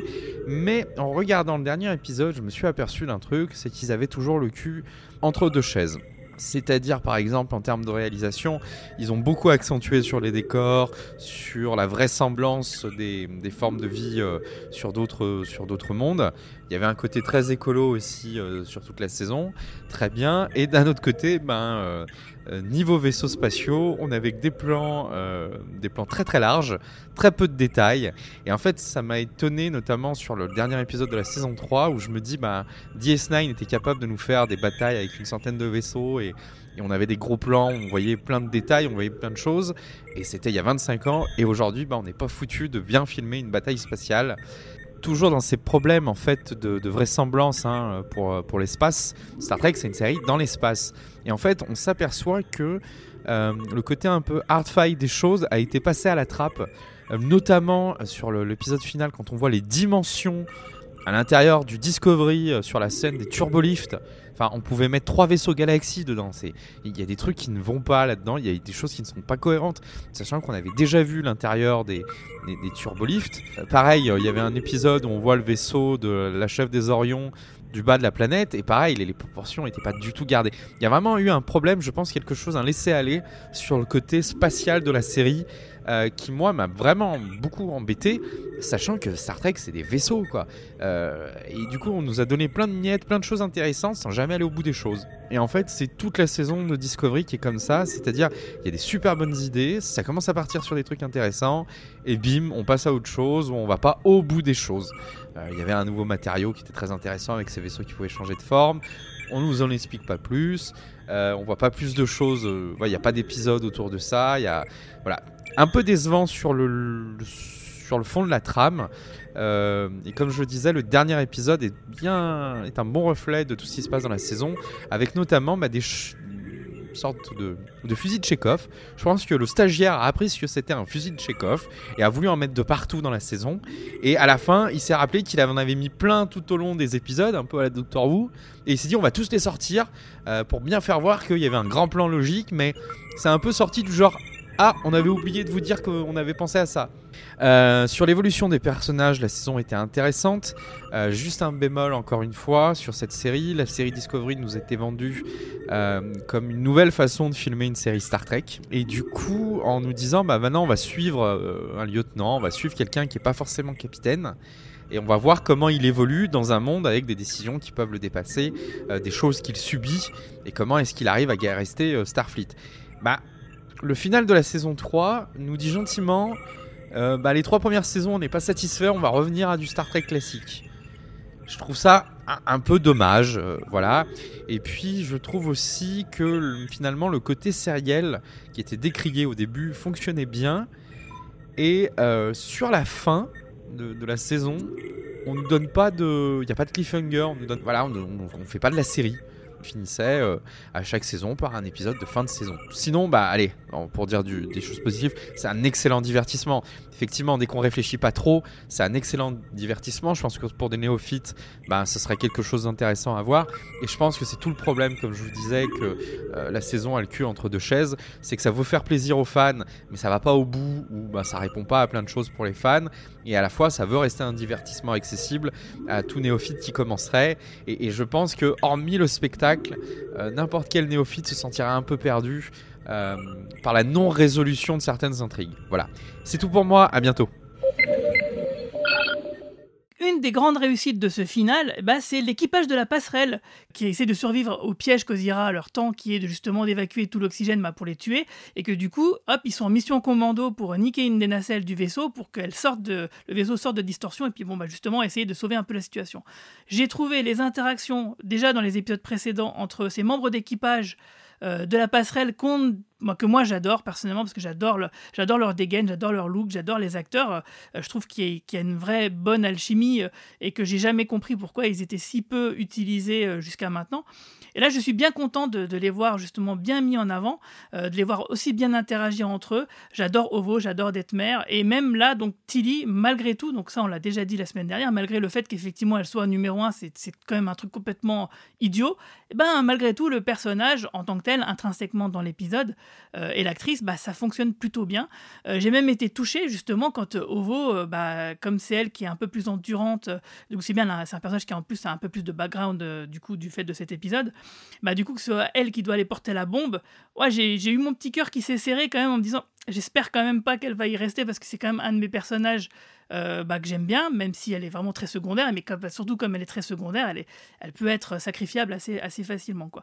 Donc je ne sais pas ce que vous en avez pensé, vous, de, ce petit groupe. Euh. C'est quand même la grande réussite de cette saison, à, à mes yeux, hein, en plus de ce qu'on a dit tout à l'heure, c'est d'avoir voulu et, et, et, plus ou moins réussi euh, mettre l'équipage plus en avant. Hein. On sent que c'est une vraie volonté parce que ça, se voit quasiment dans chaque épisode. Euh, moi, moi, en effet, ça m'a fait plaisir qu'il les développe entièrement. Euh, ça y est, Owono et Detmer, sans parler de Colbert et Stamets, ils existent. Ils existent en tant que personnages. Ils auraient pu mieux exister. Ils auraient pu exister de façon à ce qu'au bout du compte, ça ne soit pas toujours quand même Michael qui sauve la journée, parce qu'au bout du compte, c'est quand même toujours Michael qui sauve la journée. Mais ils existent. Ce qui était quand même pas le cas. Et après trois saisons, ça devenait de plus en plus injustifiable. Euh, donc moi, j'ai été quand même euh, agréablement surpris, pas totalement convaincu, euh, et je suis sûr que Yves aura plein de choses à dire là-dessus, mais agréablement surpris par le fait que l'équipage revienne un petit peu au centre d'une série Star Trek. Ouais, honnêtement, je les aime bien. Je trouve qu'ils interagissent super bien. Mais alors, il y a un truc qui m'a dérangé, c'est que je me suis dit, mais face à la, chaîne d'émeraude euh, et de, vrais méchants, pas juste des méchants de carnaval. Il y en a un ou deux qui, auraient pris une balle. C'est pas possible. La scène où ils étaient tous enfermés et où il, provoquait un petit peu les méchants. C'était trop provoque, genre je suis protégée parce que je fais partie du cast de la série. Et moi, ça m'a, moi, honnêtement, ça m'a. Mmh, cette scène, elle m'a un peu énervée parce que je me suis dit oui, effectivement, c'est une, c'est un équipage que j'aime bien, j'aime bien qu'ils interagissent, que oui, ils fonctionnent bien ensemble, mais face à de vrais méchants et pas juste des méchants caricaturaux, il y en a, c'est pas possible. Il y a, y a, y a des. C'est des Stormtroopers, les gars, quoi. Hein. C'est clairement des Stormtroopers, les, les faux brines, là. Moi, il y a un autre truc qui m'a extrêmement gêné. Alors, je suis d'accord avec Marina et Romain sur le fait que euh, c'est en effet très bien au cours de cette nouvelle saison qu'on développe enfin ces personnages qui sont extrêmement sympathiques, pas de souci. Mais excusez-moi, mais la scène où ah là là, faudrait quelqu'un qui retient sa respiration super longtemps. Ah bah moi, ça tombe bien, je vais pêcher des coquillages. excusez-moi, c'est quand même grotesque. Oui, mais ça, c'est euh, caractéristique de la série. Hein. On, on vous ça. sort Ah, des donc du ça tombe chapeau bien. euh, à, à- à volonté, hein, euh, en permanence. Là, on est, on, on est d'accord, c'est c'est Ah, caractéristique de beaucoup de séries en Euh, général. alors hein. Yves, excuse-moi, tu te contredis, Yves. Euh, T'arrêtes pas de dire que dans le futur, il y aura plein de trucs qui passeront. Enfin, on sera tous plus racistes et machin. Peut-être qu'on pourra tous respirer euh, 10 mi- pas- On peut s'empêcher de respirer 10 minutes. oui, alors dans ce cas-là, il aurait fallu généraliser l'observation et il aurait peut-être fallu aussi qu'on ren- rencontre de telles aptitudes dans les autres séries Trek. Euh, je veux dire, n'oublie pas qu'il n'y a pas de super pouvoir euh, dans, dans l'univers de Star Trek. C'est même une de ses qualités, à mon humble avis. Donc oui, euh, bon, euh, d'accord. Mais alors justement, là, je pourrais rebondir sur ce que tu dis. Moi, je pense que c'est votre cas. Je vous ai pas forcément, j'ai pas entendu tous vos podcasts précédents, mais en tout cas, dans mes critiques, j'ai euh, longuement dénoncé le manque euh, d'innovation et le manque d'imagination pour dépeindre un futur si euh, 800 ans après TNG ou après Voyager. Euh, il est évident qu'on aurait pu imaginer, euh, en écho du transhumanisme euh, qui fait débat aujourd'hui, un certain nombre d'améliorations euh, physiques avec différents implants. On aurait pu imaginer beaucoup de choses pour améliorer l'être humain, mais améliorer physiquement. Euh, Est-ce que c'est souhaitable? C'est pas la question, mais on aurait pu imaginer un futur de ce genre. C'est vrai qu'on on en a parlé dans les trucs précédents, notamment en disant que certes ça se passe plus tard que les premières saisons, mais que cette société s'est un peu effondrée, ce qui explique aussi le, le, le fait que leur technologie est moins avancée. Ou qu'elle a régressé. Euh, oui, mais euh, s'est peut-être, elle s'est effondrée depuis 120 ans, mais rien ne suggère qu'ils avaient des technologies tellement plus avancées euh, 120 ans avant. Euh, ils ne sont que finalement réduits à une peau de chagrin, mais on ne peut pas forcément a priori dire que ce qui reste de la fédération ne dispose pas, dans la théorie du moins, des moyens ou des connaissances qu'elle euh, possédait avant le burn. Euh, vous voyez, le, le burn, c'est une compression de son extension, mais c'est pas forcément une réduction de ses capacités ou de, des, des moyens, des moyens ou des Tu, connaissances. tu peux avoir les connaissances, mais ne pas avoir les ressources. Je suis quand même d'accord avec Yves. euh, Je trouve quand même que ça reste un des gros échecs de cette saison. euh, et, et surtout, une grosse contradiction de cette saison, c'est c'est d'avoir voulu projeter la série mille ans en avant, alors que, en fin de compte, à part cette histoire de guerre temporelle qu'ils auraient quand même pu largement contourner, parce qu'au final, ça n'a vraiment aucune importance dans la saison, ils auraient pu très bien nous projeter ne serait-ce que 100 ans en avant, ou même, allez, disons 200 ans en avant, ce qui aurait quand même rendu la chose beaucoup plus crédible. Là, à part des technologies un petit peu cool, euh, je suis désolé, il n'y a aucune scène, aucun moment où tu as l'impression d'avoir fait un bon. Mais ça, on en avait longuement parlé. Mais il y a. Pas, il y a- à aucun moment, tu as l'impression d'être mille ans dans le futur de TNG. À aucun moment, je suis Mm, mm. désolé. Je suis d'accord. La, la seule innovation, en, est- en, est- en- en effet, c'est le, c'est le, c'est le burn et le côté euh, post-apocalyptique de l'espace. Mais c'est la seule chose. C'est le côté Andromeda, quoi. Ouais, le côté Andromeda, ouais. Mais euh, d'ailleurs, c'est amusant que tu le cites parce que justement, euh, moi, j'étais tellement déçu par cette troisième saison de Discovery que j'en suis arrivé à revoir à la hausse Andromeda. alors que Dieu sait que je n'aimais pas Andromeda. Avec ce si sympathique Kevin Sorbo qui dit des choses tellement intelligentes en ce moment. Non, non, mais ce que je veux dire, c'est que pour moi, dans Andromeda, certains épisodes, quand même, posaient certaines questions éthiques, certaines questions éthiques, il y avait des débats. Il y avait quand même, c'était mal foutu, c'était euh, light, c'était euh, euh, très cheap par certains côtés, mais il y avait, à mon avis, plus de questions de fond qui furent abordées dans cette série que dans la troisième saison de Disco. Ça, c'est un autre sujet. Mais à propos de, je, je voulais rebondir quand même à deux, trois petites choses qui ont été dites. D'une part, au sujet de l'absence d'avancée technologique, ça, c'est une évidence. Mais mm, à propos de ce qui précédait le burn, moi, j'ai évidemment énormément, euh, j'ai été indigné, j'ai vraiment dénoncé dans, mes, analyses le, postulat de départ qui consistait à conférer au dilithium littéralement le rôle de l'épice de l'épice gériatrique de Dune. Euh, or, rien dans le Star Trek historique ne suggérait que le dilithium avait une position aussi cardinale. Bien entendu qu'on s'en servait du dilithium, mais ce n'était pas, ça n'a jamais été présenté comme un élément déterminant de la possibilité même du FTL. C'était plutôt un régulateur d'énergie dans le cadre des réacteurs matière-antimatière, essentiellement. Donc à partir de là, euh, euh, quand on voit la quantité de technologies qui avaient pu être euh, envisagées rien que à la fin du 24e siècle, du temps de Voyager, euh, pour ne citer au hasard, par exemple, le Soliton Wave, le, le, comment dire, le Transwarp, les Quantum Slipstream Drive, euh, etc. Il y, en a eu plein, les portails iconiens, n'en parlons pas, les Spatial Trajectoires, il y a eu énormément de choses. Mais en plus, ce qu'avait quand même révélé euh, les, les, séries euh, Voyager et Enterprise sur les moyens technologiques du futur. Il y a eu le, notamment l'épisode euh, de la cinquième saison euh, USS euh, Relativity, ou Relativity en VO simplement, qui nous montrait euh, des vaisseaux spatiaux temporels du 29e siècle qui pouvaient se projeter instantanément n'importe où dans la galaxie. Euh, C'était quand même assez impressionnant, sans parler de Daniels dans la série Enterprise qui lui euh, franchissait finalement le temps et l'espace comme les iconiens leur portail. Donc quand on voyait les moyens dont ces gens-là disposaient et qu'on vient nous répéter tout au long de la troisième saison que finalement, dans ce 32e siècle et même avant le burn, on était tous dépendants du dilithium, que tout ce qu'on était capable de faire, c'est de la, de la distorsion. Je trouve qu'on réunit largement les sneak peeks, les, les aperçus que les séries euh, de l'époque de Rick Berman avaient révélé du futur. Et ça, évidemment, pour moi, c'est un placement euh, chronologique qui me pose un gros problème, puisque euh, je dénonçais déjà dans les deux premières saisons des nombreuses incompatibilités de Discovery avec la timeline d'origine et notamment avec TOS. Il y avait des tas de trucs qui collaient pas. C'était quasiment aussi incompatible que ne l'est Kelvin vis-à-vis de TOS. Mais alors, on s'était dit la troisième saison, elle va se libérer de toutes ces incompatibilités. Ben non, manque de peau. Euh, elle, en, ramasse de nouvelles et euh, par certains côtés encore plus systémiques, à mon avis, que celles que l'on trouvait dans les deux premières saisons. Voilà, ça c'est pour le, je dirais, l'intégration dans la continuité et euh, la, négation des progrès, des considérables progrès systémiques qui avaient été dévoilés au gré de certains épisodes de Voyager et d'Enterprise. Je ne peux pas l'ignorer complètement. Sur le papier, tu as tout à fait raison, et puis encore une fois, c'est effectivement un sujet qu'on a beaucoup débattu dans des podcasts précédents. Peut-être qu'ils nous feront une série de romans pour nous expliquer un peu, pour nous rendre tout ça un, peu cohérent. Ça sera artificiel, mais bon, peu importe, hein, ça fait partie euh, euh, de ce genre de. Euh, quand il y a une grande franchise comme ça et que forcément il y a des gens qui veulent aller dans une certaine direction, du coup, bah, il y a des mecs qui font souvent n'importe quoi en termes de continuité. C'est pas propre uniquement à Star Trek, mais c'est clair que ça montre quand même que les auteurs, effectivement, n'ont pas beaucoup d'imagination et qu'ils auraient pu faire les choses clairement autrement parce que, comme on l'a déjà dit, c'est une thématique qui était très importante et qui était très ambitieuse pour cette saison 3 et qui finalement n'a pas été vraiment, enfin, qui nous a pas du tout contenté. je ferai quand même remarquer qu'en termes de continuité, ce type d'erreur n'était jamais commise jusqu'en 2005 dans Star Trek. Donc même si on peut ne pas être super fan d'Enterprise, on pourra remarquer quand même qu'il y a une, un, sens et un souci de la continuité euh, très prononcé. Et euh, d'autre part, euh, on peut citer d'autres franchises, par exemple la série de Mandalorian, hein, qui parle beaucoup d'elle. On a quand même un bel exemple de continuité internaliste. J'aurais aimé avoir le quart de ça euh, dans les productions de Kurtzman. On est d'accord, et après on fera aussi un, débat un jour sur Enterprise pour savoir qu'est-ce qui est le plus important, euh, qu'on passe un bon moment ou que la série soit très cohérente avec ce qui a précédé.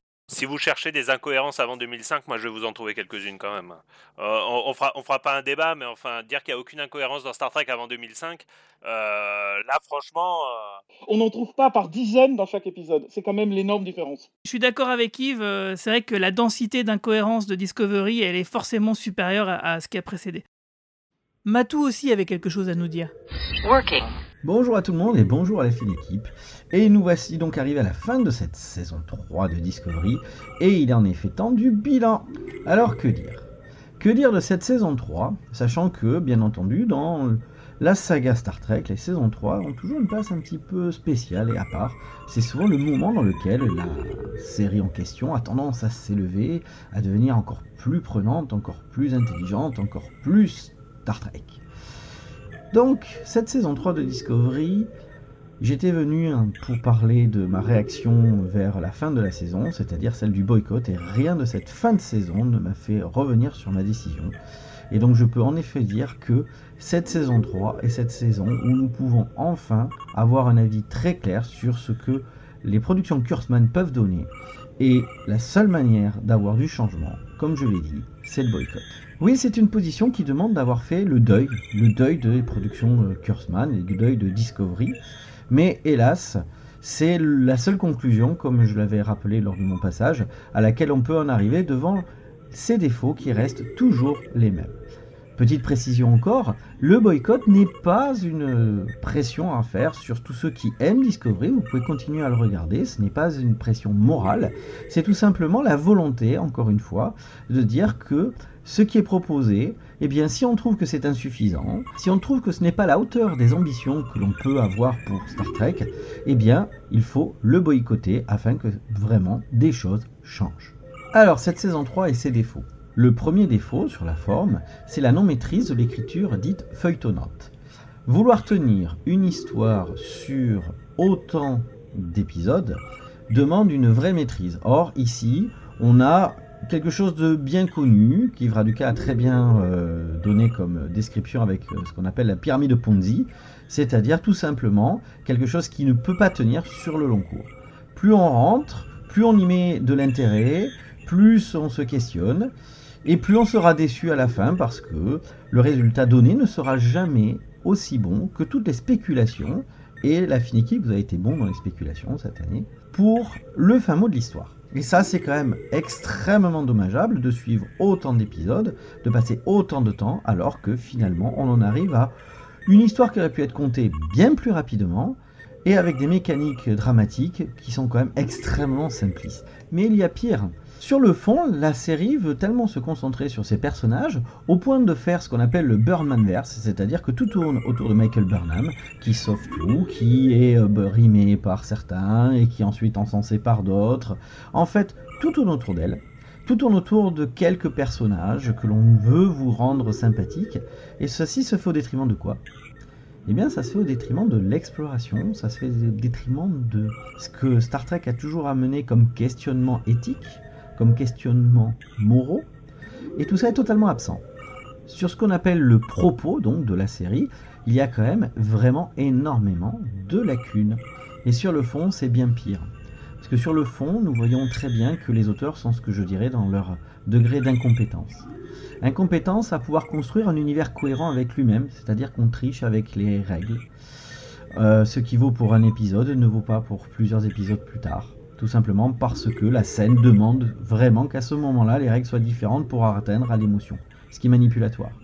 Et pire, pour les principes structurants d'une société, pour euh, ce que demanderait un world building, là aussi on voit très bien que les auteurs sont très loin de ce que nous a habitué la saga et ne semblent pas construire autre chose que ce qu'ils veulent donner à l'instant T, ou bien ce qu'ils ont compris de l'univers Star Trek, ou bien de ce qu'ils ont compris de ce qu'était la société actuelle.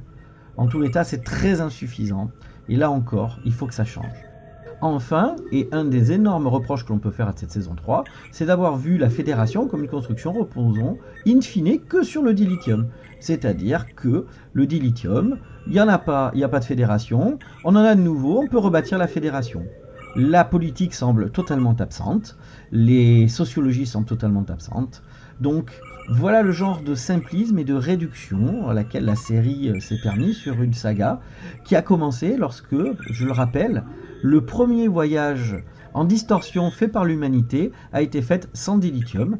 Et en fait, ce moment technologique est moins important que ce qu'il a permis, c'est-à-dire la rencontre entre les humains et les Vulcains. Star Trek est donc une construction qui repose sur les échanges sociologiques et non pas sur la technologie, et cette saison 3 nous a montré exactement le contraire. En conclusion, nous pouvons dire que cette saison 3, qui devait être le moment de l'envol, est en fait le moment de la confirmation, la confirmation que rien d'intéressant à la hauteur de ce que la saga a donné, c'est-à-dire une saga qui a, qui a donné des épisodes qui sont devenus des épisodes références pour l'ensemble des personnes qui écrivent des séries et c'est ce standard de qualité qui fait que Star Trek a toujours été un marqueur de son époque, quelque chose qui a duré dans le temps, qu'il convient de retrouver. Et hélas, comme je l'ai dit, la seule manière que j'estime que l'on puisse retrouver de nouveau cela, c'est par le boycott. Et le boycott, ce n'est pas commencer à haïr, non, c'est devenir indifférent parce qu'on a arrêté d'aimer. The need to connect is at our core as sentient beings. It takes time, effort, and understanding. Sometimes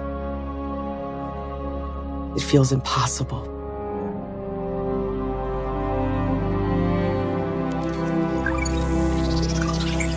But if we work at it, miracles can happen. Hello, Lieutenant. Commander. How may I be of service? The chain fractured without Osira, and the Federation is continuing to rebuild. There is a lot of work to do. It will take time, but already the Trill have rejoined. Other worlds are considering it, including Navarre. Saru has asked for time to consider his next steps. So after this latest round of talks, he'll return to Kaminar to help Sakal build a new life. One where the sky has no limits and shines with all the breadth and wonder this new euh, future has to offer euh, us. un peu plus optimiste.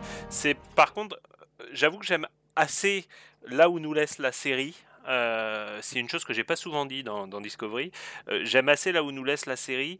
Euh, ils ont balayé le burn, donc ça y est, on en- on s'en fout, on n'en reparlera pas a priori. L'explication sur le burn, c'est exactement celle que nous a donnée Manu la semaine dernière dans le podcast. C'est quasiment mot pour mot ce qui a été dit. Donc c'est assez marrant. Bien joué Manu. Comme l'a dit Romain, il n'y avait aucune surprise. hein. De toute façon, on avait tous compris que c'était la mort de sa mère. Enfin, je pense qu'il n'y avait aucun Euh, doute. On se doutait bien que ceux- pas sa les première réaction. peut-être lu ma critique, euh, c'est quelque chose que j'avais également prédit, mais pas la semaine dernière, la semaine d'avant. Euh, dès le dès l'épisode euh, où où donc apparaissait Sukal, j'ai immédiatement conjecturé ce qu'allait voilà. Oui, oui, c'est ça. Et alors, je m'étais même façon, amusé à dire, pas- parce que là, je conteste dernière, totalement tous les euh, fondements scientifiques du truc. Enfin bon, ça, vous pouvez l'imaginer, mais euh, je dirais que pour moi, je, je l'avais interprété comme une espèce de métastase conceptuelle du réseau mycélien. Je, je, je, je raillais pas mal les partis pris euh, de la propulsion champignonesque dans, dans la première saison. Que je disais, la bêta-stase, c'est qu'en fait, le principe du réseau de dilithium où euh, des ondes se répercutent à l'échelle, enfin, à travers toute la galaxie et font sauter euh, l'ensemble des réserves de dilithium, euh, c'est exactement le même principe que le réseau mycélien. Ils ont, ils ont appliqué le concept du réseau mycélien au dilithium. C'est, pour moi, c'est un retcon complet par rapport à, au fondement euh, scientifique de, des sciences trekiennes, mais euh, je, je dirais que je, cons- je constate une parfaite homogénéité euh, de science pour rire chez les showrunners de Discovery. Ah ben voilà de la cohérence. La cohérence envers la cohérence, oui, je, je- je suis tout à fait d'accord. Et justement, pour parler de ces incohérences, je vais lancer notre hologramme scientifique d'urgence. Bonjour, je suis le professeur Charles Albert, l'hologramme scientifique d'urgence du vaisseau de Quadrant Pop, et je vais vous parler de cette troisième saison de Discovery, et plus particulièrement de la place que la science y tient. Pourquoi? Tout simplement parce que Star Trek a toujours été une série scientifique. Il suffit de regarder les épisodes de la saison 6 de Next Generation, alors que Stephen Hawking était conseiller scientifique et y jouait son propre rôle. Et de façon plus générale, l'esprit insufflé par Roddenberry est celui de l'aventure scientifique, de la recherche, de l'exploration, afin de répandre les valeurs universelles portées par la Fédération des planètes unies. Mais je m'emballe, ce sont sans doute mes circuits holographiques qui entrent en résonance lorsque je parle d'aventure scientifique. En attendant, précisons la nature de l'urgence scientifique. Il n'y a pas que la Fédération qui est en voie d'extinction dans Discovery. La science y est aussi très mal menée, et quand je parle de la science, je vais devoir évoquer l'ingénierie et la logique. Ça a mal commencé dès la saison 1. Cette histoire de réseau mycélien est une immense foutaise. On retrouve bien ce terme dans de véritables articles scientifiques datant de 1895, mais cela n'a et n'aura jamais aucun rapport avec un quelconque moyen de transport. Je préfère d'ailleurs passer sous silence le lien improbable entre ce réseau et les empates qui finit par sauver le Discovery en l'absence de Stamets. Cela aurait été pourtant si simple de recycler une des nombreuses branches de la théorie des cordes qui disent que notre univers en trois dimensions, 4 si on compte le temps, est en fait plongé dans un espace de dimension plus grande et qu'il y serait possible d'y pratiquer la téléportation E comme exotique alors que Star Trek ne connaît pour l'instant que la téléportation quantique. Mais parlons plutôt du commandeur Burnham, justement. Attendez, laissez-moi rassembler mes puces isolinéaires. Voilà, si Michael Burnham est l'officier scientifique du vaisseau, elle ne semble pas se rappeler de grand-chose de ses cours à l'Académie des sciences de Vulcain. Dans l'épisode Réunification 3, elle trouve enfin dans la personne du président du Tekalinket quelqu'un pour la remettre à sa place. Il évoque, je cite, la puérilité de sa prétendue découverte, basée sur une tentative de triangulation du brasier. En réponse, elle parle maladroitement d'une correction des effets de lentille ou en anglais le subatomic lensing. Cela nécessite une correction scientifique d'urgence. L'officier Burnham voulait sans doute évoquer les effets gravitationnels, en anglais gravitational lensing, découverts par Einstein et qui peuvent expliquer de petits décalages dans la trajectoire d'une information. Une autre erreur scientifique est faite par le personnage de David Cronenberg. Dans l'épisode 9 Terra Firma 1, il raconte à Culbert l'histoire du soldat temporel Yor, dont les molécules, comme celles de Giorgio Miroir, veulent retourner dans le temps et les dimensions. Pour cela, il utilise l'expression anglaise Jump a Cosmic Divide qui n'a aucun sens scientifique. Il voulait sans doute plutôt parler de la conjecture de la protection chronologique émise par Stephen Hawking en 1992 et qui explique que la nature peut empêcher des paradoxes par une modification de la fonction d'onde des particules ayant été transportées. Malgré ce genre d'erreur, l'ingénierie a progressé ces derniers temps au sein du Discovery. Tout d'abord, Jet Reno est arrivée pendant la saison 2 et pourrait faire un très bon Scotty. Elle commence à prendre ses aises, notamment dans l'épisode 2, Loin de chez nous, où elle guide Stamets dans une espèce de tube de Jeffries. Ensuite, à son arrivée dans l'épisode 3, Adira Tal conduit une expertise scientifique de la salle mycéliale assez réussie devant Tilly médusée qui, face à cette démonstration scientifique, ne peut que dire, je la cite, On a compris, vous êtes maline, tout le monde ici est super malin. Dommage que l'équipage de Saru ne soit pas un peu plus malin de cette façon-là, c'est-à-dire un peu plus rationnel. Mais la grande enquête scientifique de la saison 3 de Discovery, c'est la recherche de l'origine du brasier. J'ai déjà souligné la puérilité des tentatives de l'officier Burnham, il me reste à commenter une scène importante, celle du décryptage du message au début de l'épisode 8, Le Sanctuaire, avec Stamets, Adiratal, Tilly et Saru. Cela commence avec une remarque pathétique de Tilly. C'est bizarre, scientifiquement. Et cela se poursuit par l'identification de fréquences audio qui jouent une berceuse que tout le monde semble connaître. Puis, Saru décide de ne retenir que la fréquence de 5,75 kHz. Clarification scientifique, cela veut dire qu'on efface la totalité de la mélodie, sauf un son. Donc la mélodie ne sert à rien, et ce sont les trois boîtes noires et les données de l'expérience SB19 qui suffisent à localiser Soukal le Kelpien. D'ailleurs, j'ai beau fouiller dans mon réseau positronique, je n'ai toujours pas compris pourquoi il ne manquait que 3 points aux informations de l'expérience vulcaine, pardon, nivarienne, SB19 pour localiser la zone de déclenchement du brasier. Pour terminer ces explications, il faut évoquer le dialogue entre Adiratal et Culbert dans le dernier épisode. La mutation génétique de Soukal en présence d'une atmosphère chargée de dilithium, conjuguée au lien très particulier entre cette matière et le subespace, aurait pu provoquer le brasier. Cela me semble scientifiquement défendable et montre qu'Adiratal est la véritable officier scientifique du Discovery. Il ne me reste plus qu'à fermer cette urgence scientifique en soulignant que si Star Trek insiste tellement sur la science et la rationalité, c'est toujours pour mieux mettre les personnages face à des dilemmes humains très profonds. L'exercice du Kobayashi Maru est sans doute le plus caractéristique d'entre eux. Il est d'ailleurs évoqué pendant le dernier épisode lors d'un dialogue entre Burnham et le coursier Zare dans la salle médicale. La science, l'ingénierie et la logique servent dans Star Trek à mettre en place des contraintes qui amènent un dilemme dont on ne peut se sortir qu'avec de l'empathie, que ce soit Spock en fusionnant son esprit avec le Horta, ou Saru en racontant des légendes kelpiennes à Suka. Il y a donc bien un lien entre les thématiques surempathiques de Discovery et l'esprit de Star Trek. Et en ce qui concerne la science et la rationalité, la saison 3 a fait des progrès, même si on est encore loin de l'âge d'or de Next Generation. Il faut bien avouer que les spectateurs d'aujourd'hui veulent plus d'empathie.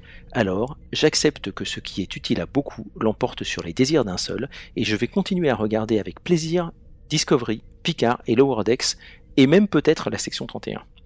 Voilà pour cette urgence scientifique, je vais maintenant rejoindre les données de la sphère au sein de l'ordinateur central du vaisseau. Au revoir à tous, longue vie et prospérité pour 2021. Euh, Je crois qu'on va devoir revoir un peu cet hologramme parce qu'il croit qu'on est sur un vaisseau alors qu'en fait, ben, on est sur une base spatiale. hein. Moi, je trouve que Romain, a dit, Nigita a dit quelque chose de très juste euh, tout à l'heure. J'ai trouvé que c'était quand même, pour le coup, en effet, très cohérent avec ce que nous avait donné Star Trek dans ses premières années et même dans Next Generation. Et t'expliquer que, alors, bon, évidemment que c'est très naïf, mais t'expliquer que l'amour d'un enfant pour sa mère euh, est, est suffisamment puissant pour démolir l'univers. Euh, oui, c'est con-con, c'est cucu, mais en même temps, c'est très très bien. Moi, je trouve c'est- c'est c'est- c'est un beau plus que la scène en question qui nous montre ça quand euh, Sukal revoit le- l'hologramme de sa mère, etc., qui, et qui se rend compte justement qu'il à l'origine du brasier, eh ben, c'était une scène quand même qui, qui a très très bien fonctionné, je trouve. Ouais, c'était réussi, moi j'ai trouvé. Je... Yves, tu nous avais pas écouté, mais, moi ce qui m'avait déplu, c'était cette, coïncidence bienvenue qui faisait que la race de la personne qui a causé le, le, burn soit la même que celle du capitaine de Discovery, ce qui est tombé quand même vachement bien. Mais au- au- au-delà de ça, euh, au-delà de ça, moi, j'ai- pour le coup, j'ai trouvé, euh, franchement, je préférais mille fois une conclusion très tréquienne comme ça, qui parle finalement de l'amour d'un enfant pour sa mère et de la solitude d'une certaine façon, plutôt qu'un truc qui t'aurait inventé. Oui, en fait, c'est euh, Archer Voilà, qui est ou- ou alors le dans Burn, Michael passé, revenant dans le Burnham. passé, il a parlé à Goron et Goron en parlant à, à- et voilà. Et, puis finalement, c'est Burnham elle-même qui a causé, puisque tout doit être causé par Burnham. Euh, franchement, je trouve qu'on a vraiment évité une balle sur ce coup-là. Je reviens juste sur ce que je disais, comme, comme ça. Après, je me tais durablement. Euh, moi, j'aime bien là où la saison nous laisse, euh, la série nous laisse. Ça veut dire que l'année prochaine, on va avoir une série euh, qui se passe dans le futur futur, c'est-à-dire que qui sera assez globalement libérée du carcan de la continuité tréquienne et qui va nous raconter la reconstruction d'une fédération où tout reste à reconstruire, hein, puisque là, la fédération à la fin de l'épisode, c'est en gros trois ou quatre races, si je dis pas de bêtises. Peut-être je dis parce Il qu'il y y en a a les 32, il y en a 32, petites je races dont on n'a pas parlé. 32, bon voilà, 32, mais on va retourner à la fois dans une série tréquienne des origines, c'est-à-dire To Boldly Go Where No One Has Gone Before, et en même temps dans un futur tellement lointain que on sera un peu libéré du carcan. Malheureusement, je suis pas sûr que les auteurs changent, donc ça risque d'être toujours un petit peu médiocre, mais en tout cas, sur le papier, il y a de quoi faire une série Star Trek sympathique et novatrice. Sur The Burn, franchement, chapeau à Manu d'avoir trouvé, d'avoir trouvé, parce que moi j'étais à milieu. Moi, je, honnêtement, hon- honnêtement sur The Burn, euh, je, suis- partagée parce qu'en fait, je trouvais qu'il n'y avait jamais eu assez suffisamment d'éléments pour me permettre d'élaborer une théorie. Donc finalement, bon, euh, non, ça c'est la partie qui m'a le plus déçue et franchement, j'en attendais pas grand-chose. J'étais plus intéressée par le développement des personnages et par euh, d'autres points de scénario. Les relations, par exemple, entre Mike- Michael et Brooke, moi je suis très fleur bleue, donc voilà, l'équipage et tout ça, The Burn, honnêtement, ça m'a. Je me suis pas trituré le cerveau pour ça. Je, trouvais qu'il y avait jamais eu trop d'éléments. Les trois derniers en ont donné, en ont donné beaucoup. Sur ce qu'a dit Romain, moi en fait, en voyant la fin et puis surtout bah, le, générique, la manière dont la, série va rebondir, honnêtement, euh, j'ai envie de regarder la quatrième saison. Alors par contre, euh, ils n'ont pas intérêt à se planter. hein. J'en ai, marre de, de répéter ça. Mais euh, voilà, j'ai j'ai envie, moi, de retrouver le, Star Trek euh, des, années 60, l'aventure, le... Moi, quand ils ont mis le générique à la fin, mais mon cœur, il a vibré. Je me suis dit, mais il faut que je regarde, il faut que je regarde Star Trek à nouveau. Euh, enfin, la, série originale. Mais, mais, euh, mais sinon, je pense que sans ça, peut-être que j'aurais pas, je, je me serais pas projetée en me disant, je vais regarder la série quand elle reviendra. Là, forcément, forcément, il y avait du fan service et euh, mon cœur a, mon cœur a vibré. Mais paradoxalement, il a moins vibré cette année. Donc, est-ce que je me fais manipuler comme une fan? C'est-à-dire que je me dis, waouh, ça y est, ils vont, après euh, trois saisons, euh, ils vont revenir, ça va être bon. Moi, il y a plein de, il y a plein de séries où j'ai, honnêtement, après la première saison, je me suis dit, bon, c'est pas top, mais je continue. Next Gen, notamment, c'est un exemple, hein, parce qu'après deux saisons, bon, deux saisons un peu bancales, euh, après, ça a décollé à la troisième. Deep Space, Nine, une série que j'adore. euh, la première saison, elle est pas topissime, à part euh, Duet. Donc euh, là, bah, après tout, après tout, moi, ces quelques, ces quelques scènes, ça me donne envie. Bah, malheureusement, ce, ce, sta- ce statu quo, on est dans le futur, on va découvrir un nouvel environnement, etc. etc. Moi, c'est ce que j'attendais sur la saison 3. Et euh, vu que je l'ai pas, j'ai été assez déçu à ce niveau-là sur la 3, finalement, j'attends pas grand-chose de la 4 euh, sur cet aspect-là. De toute façon, je suis à peu près certain que ça va pas du tout être du Star Trek à l'ancienne. On va encore nous ressortir une grande menace qui va durer toute la saison avec un truc ultra feuilletonnant, avec euh, des rebondissements qui ne vont nulle part. Ça, je pense qu'il faut vraiment pas s'attendre à quoi que ce soit d'autre. Pour moi, l'autre grosse incohérence de cette scène finale de la saison, bien qu'elle ait, un, qu'elle aura sûrement un impact sur la prochaine saison, c'est les uniformes. Euh, on, en a, on en a parlé juste avant de, de- de commencer l'enregistrement. Mais euh, alors déjà, Ouais, moi j'aime bien. euh, sur un strict point de vue du style, je n'aime pas du tout ces, ces nouveaux uniformes qui ressemblent à une espèce de mauvaise copie des uniformes de Babylon 5. Euh, mais en plus, 'fin, là où c'est complètement absurde, c'est qu'en fait, bah, l'équipage du Discovery aurait dû euh, revêtir ces uniformes euh, dès le moment où ils, sont, où ils ont intégré cette nouvelle fédération Starfleet euh, du futur. Pourquoi avoir euh, attendu autant de... alors, je ne sais pas dans, dans l'univers depuis combien de temps ils, les ont, ils ont retrouvé cette fédération, mais plusieurs semaines, voire plusieurs mois. Voilà, pourquoi est-ce que d'un seul coup, parce que... Un an, quasiment un an. Quasiment un an. Bah voilà. Quasiment un an? Ah waouh Bah oui, parce que c'était la durée, c'était pas tout à fait un an, ça doit faire 9 mois ou un truc comme ça, puisque c'était en fait la durée du refit, du refit euh, de Discovery. Il y a eu un bond euh, chronologique euh, au début du sixième épisode de la, de la saison, en fait. En même temps que le refit, ils auraient dû récupérer euh, les nouveaux uniformes en, toute logique. Bon, donc... euh, Ça fait long pour faire des corridors vides sur euh, 4 millions de mètres carrés quand même. bah faut tout casser, faut tout creuser à l'intérieur. en fait, tu te demandais ce que faisaient tous ces petits droïdes. En fait, ils avaient des pelles et ils creusaient, ils creusaient. C'était les Shadocks en fait, si tu veux. En Euh, fait, si Enfin voilà, je, je n'espère pas grand chose. non, la seule ah bonne surprise presque, c'est que bah, on ne finit pas sur un cliffhanger. Euh, c'est assez rare à noter dans les séries feuilletonnantes actuelles. Mais si, il y, y a un cliffhanger, Romain. Je crois que tout, tout Qui est le fout, président en fait. de la fédération Euh, bah écoute, enfin ça m'a ça m'a ça m'a amusé de voir tout- toutes les théories euh, qui finalement n'ont abouti sur absolument rien. Donc voilà, le- la série pourrait presque s'arrêter là en fait. C'est un peu l'aboutissement de de l'équipage du Discovery. Ils ont vécu plein de choses. Ça y est, ils sont enfin dans une situation stable. Michael, qui est l'héroïne de la série, qui a commencé très bas, ça y est, elle a enfin le poste suprême, en tout cas euh, pour les héros de Star Trek, c'est de devenir capitaine. Donc voilà, la série pourrait s'arrêter là. Je crois qu'il y a même eu une théorie de fan, soi-disant un fan qui a croisé un des scénaristes dans un avion, qui lui aurait dit qu'ils ont retourné la scène finale parce que la série était annulée, alors qu'ils ont déjà commencé le, tournage de la saison 4, enfin ce qui est complètement absurde. Mais euh, donc voilà, hormis ça, euh, j'attends pas grand chose de la 4. En tout cas, j'attends plus rien de la série que je regarderai, évidemment, parce qu'on est tous des grands malades. Euh, je la commenterai probablement avec vous si vous m'invitez encore. Mais euh, j'ai pas d'espoir particulier sur Discovery. J'ai plus d'espoir sur Picard saison 2, ça c'est clair. Mais Discovery, voilà, c'est bon, on a compris, ils savent pas faire mieux que ça. Donc bah voilà, on aura ça, c'est déjà sympathique. Bah, c'est un peu comme Star Trek, euh, les trekkers, c'est un peu comme des supporters d'une équipe de foot, même quand l'équipe elle perd, on la soutient. c'est un peu ça. Ceci étant dit, je trouve qu'il y, y, y, y, a un rapprochement entre, à faire entre Picard et Discovery. Je suis assez d'accord avec Romain. C'est que euh, les deux séries euh, ont connu des fins de saison, donc la saison 1 de Picard et la saison 3 de Discovery, des, vraies fins, c'est-à-dire que la boucle était totalement bouclée. Hein. Picard aurait très bien pu s'arrêter là et Discovery pourrait très bien s'arrêter là.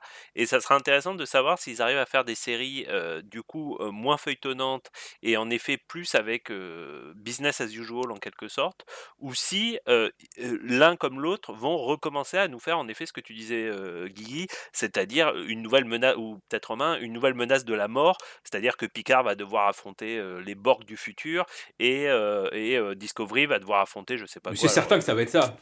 Dieu seul le sait. ça sera intéressant de savoir s'ils arrivent à. Je pense que ça va être le cas. Ils ont, on les suit quand même depuis, depuis 11 ans, enfin en tout cas Kurtzman, et j'ai jamais vu Kurtzman faire autre chose que des grandes menaces de la mort qui tue. Ah, et Star Trek Lower Decks, vous oubliez C'est un format très particulier, mais, mais, mais c'est pas juste Kurtzman, c'est la logique euh, des séries.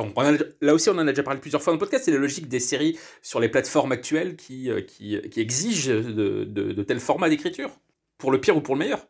Il y avait une dernière chose que tu as commencé à dire, Guigui, et, et j'aimerais juste moi finir là-dessus, euh, parce que je, je trouve que c'est quand même fondamental, et là ça dépasse les errements ou quoi qu'on pense de Kurtzman. Je, me demande de, plus en plus si Star Trek est adapté au format moderne de séries, c'est-à-dire des séries courtes de euh, 9 à 12 épisodes et feuilletonnantes. Euh, c'est ce qui est le cas hein, de 90% des séries qu'on voit aujourd'hui, hein, en particulier sur les plateformes, euh, que ce soit Netflix, Amazon ou, euh, bon, les autres plateformes, peu importe, c'est toujours le cas. Hein, c'est des séries de 12 épisodes feuilletonnantes. Et, finalement, je me demande, au-delà des défauts d'écriture évidents de, de, de, de, ces séries, si finalement, nous, en tant que vieux fans de Star Trek, et, et, là je, je rejoins Yves, c'est pas ça qui nous manque finalement, c'est que finalement on aimait Star Trek pour les grandes histoires, certes, mais aussi, et peut-être pas, on aimait les grandes histoires parce que euh, derrière les grandes histoires, il y avait toutes ces scènes totalement inutiles, mais totalement indispensables, de conversation, de bar, de machin, de drague, de ce que tu veux. Euh, Oh, et, finalement, je me rends compte à quel point ça me manque en fait. Et, tu sais, on avait dit que euh, la, scène préférée qu'on avait eue dans Star Trek Picard, c'était les retrouvailles avec Riker, parce que finalement, c'est deux bonhommes qui se retrouvent auprès de, au bord d'un lac. Et, qui, bouffent de la pizza et qui discutent en fait, si tu veux. Et ça, ils se sont permis de le faire parce que c'était deux personnages ultra emblématiques et que c'était les retrouvailles que tout le monde attendait. Mais mais c'est quasiment impossible d'avoir ce genre de scène réellement dans une série feuilletonnante de 10 épisodes. Moi, je pense que si, c'est simplement que les auteurs sont tout simplement pas assez bons et qu'au niveau de la production, peut-être, attendez, peut-être juste pour, relativiser, il semblerait que visiblement Strange New World soit quand même plus épisodique que Discovery. C'est un peu ce qu'ils annoncent à demi-mot. À voir. Il faudra, faudra juger sur, place. C'est ce qu'ils avaient prévu, oui. tout à fait. Mais, mais même si c'est plus épisodique, si tu veux, est-ce qu'on aura le temps Bon, là, c'est des personnages qu'on connaît déjà, puisque, bon, Kirk, enfin, Pike, Spock, Number One, etc. Mais est-ce qu'on aura le temps, si tu veux, en 12 épisodes, de s'attarder autant? Tu vois, tu te rappelles quand même que dans Deep Space Nine, il y avait des épisodes où tu voyais O'Brien et, et, et, Bashir et, jouer, Bashir qui, qui, qui, jouaient, tu vois? et, pour moi, c'est l'essence en fait de, cette, de ces séries Star Trek. Oui, mais justement, tu, peux avoir du, du biplot sur la vie quotidienne des personnages si tu n'as pas une espèce de grande menace, euh, un grand enjeu qui monopolise totalement leur vie. Si tu as juste une mission de la semaine, tu peux avoir ce biplot.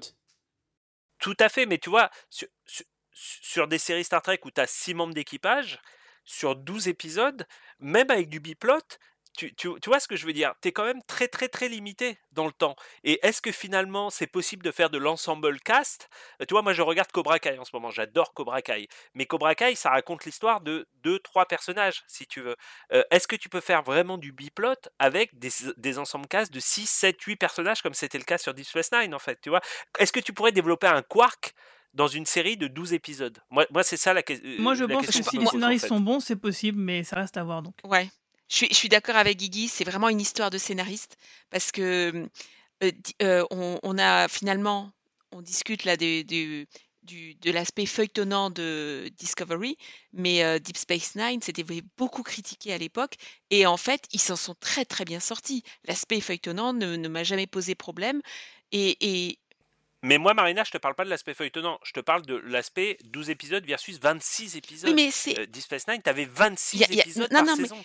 Dans Deep Space Nine, t'as des arcs de 10 épisodes, hein. donc euh, c'est que t'as quasiment une saison de Discovery au sein de la dernière saison de Deep Space Nine.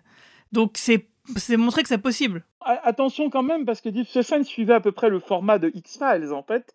C'est-à-dire qu'on avait affaire à la fois à une œuvre mythologique, qui avait une vraie continuité, mais en même temps, chaque épisode, hormis quelques arcs, hein, hormis quelques arcs euh, d'affrontement, comme au début de la, euh, sixième saison ou à la fin de la septième, euh, c'était des épisodes qui avaient tous une personnalité forte. Ils racontaient une histoire qui se suffisait à elle-même, même si évidemment, elles s'enracinaient dans une continuité avec des interactions profondes. Donc on avait vraiment le meilleur des deux mondes avec Space Nine, c'est-à-dire un vrai sens de la continuité, mais en même temps une fidélité au stand-alone du Star Trek originel. C'était c'était hybride, c'était hybride. Mais ça, ça nécessite Oui, d'avoir oui, de très oui. bons auteurs. Oui, il faut de bons auteurs. Oui, il faut du. Eh ben, on- justement, il y a trois ou quatre épisodes. Là, on parlait de Harlan Ellison qui avait écrit euh, The City on the Edge of Forever, même si bon, son scénario a été pas mal remanié.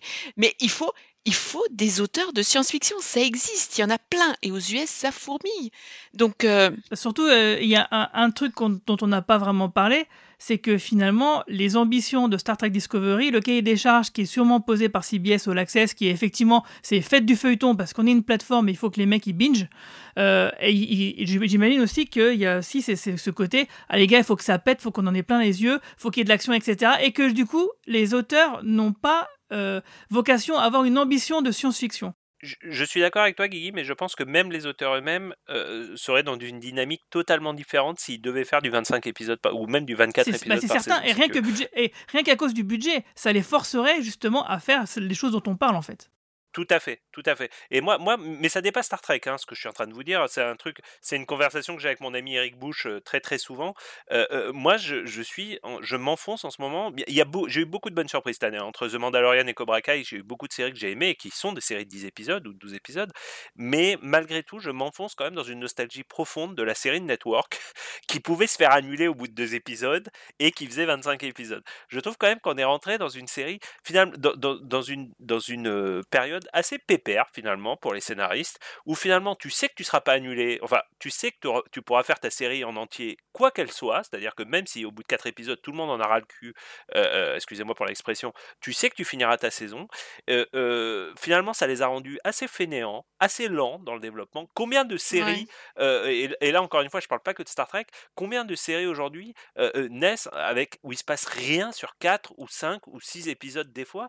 Moi je sais pas je j'adorerais j'adorerais revoir une série de Star Trek euh, Network de 24 C'est un épisodes Euh, finalement je me rends compte que je prends mon pied avec des séries de principe merde de- de des type euh, The Good Doctor etc et, et, et ça me Euh, manque C'est-à-dire qu'il faut euh, des contraintes. Il faut des contraintes pour euh, tirer quelque chose de- d'intéressant.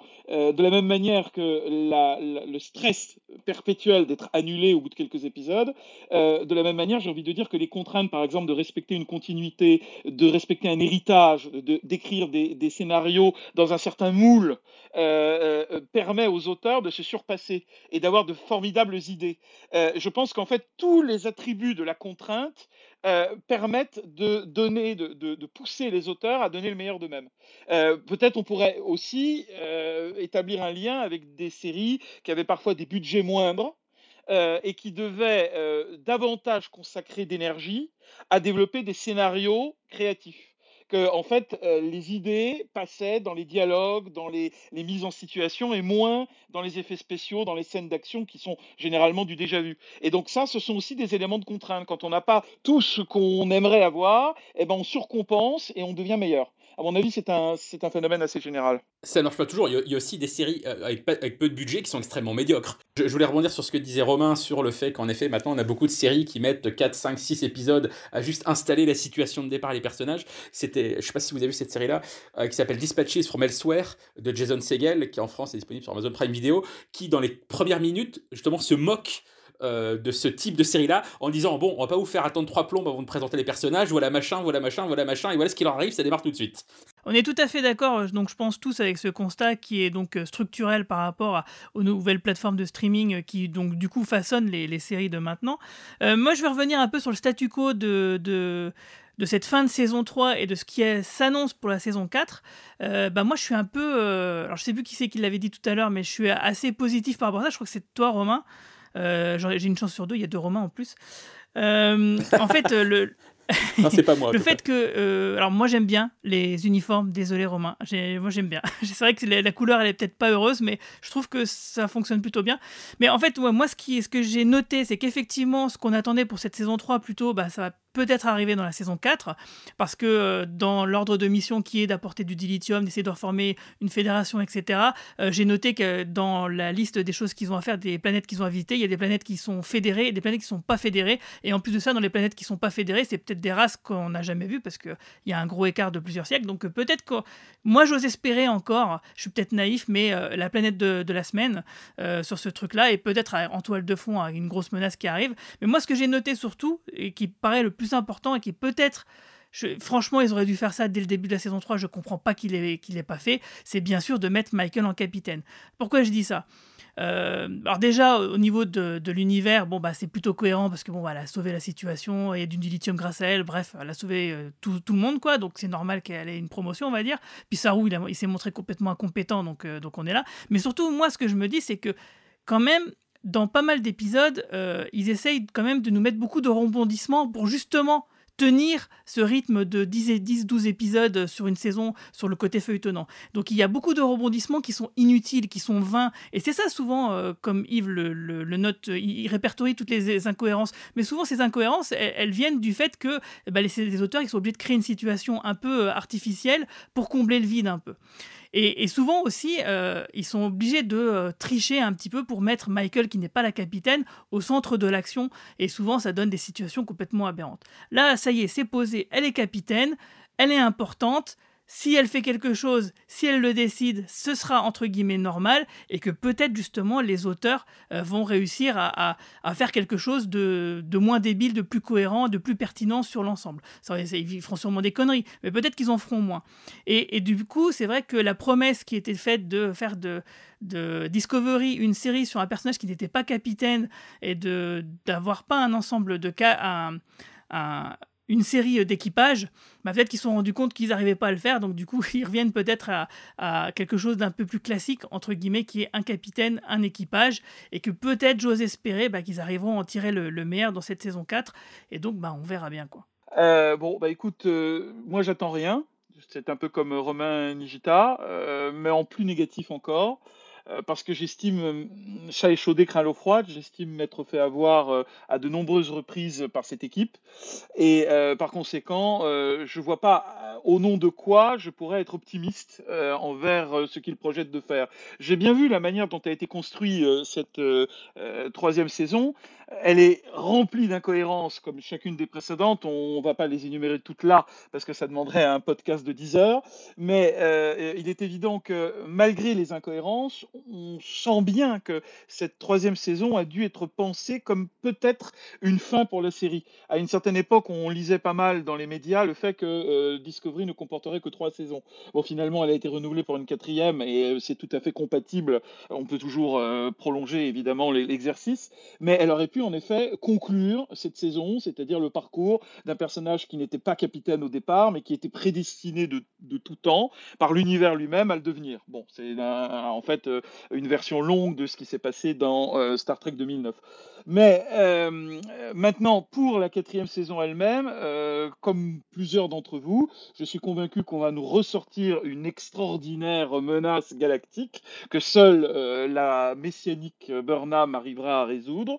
Elle aura certes peut-être une légitimité en tant que capitaine de vaisseau qu'elle n'avait pas avant, why not, mais il n'en demeure pas moins que le format dénoncé par Romain Brami et que je dénonce aussi, qui est un signe des temps évidemment, et, sachant la relative, pour ne pas dire la très grande médiocrité des auteurs actuels, euh, ça ne pourra, à mon avis, qu'à que conduire à une rebelote à euh, finalement une redite de ce que l'on a vu dans chacune des saisons précédentes et il n'y aura pas de world building réel. Je ne crois pas par exemple une seule seconde que l'on passe euh, plus d'un épisode à nous montrer euh, Burnham faire la navette pour porter du dilithium à telle ou telle planète. Ça c'est amusant pour le mot de la fin si vous voulez, mais forcément qu'ils vont trouver un enjeu parce qu'ils partent du principe que les gens aujourd'hui ne sont scotchés par les, les développements des séries qu'à partir du moment où il y a une menace, une menace majeure euh, qui fait monter les enchères d'épisode en épisode. Ils n'arriveront jamais à avoir la modestie de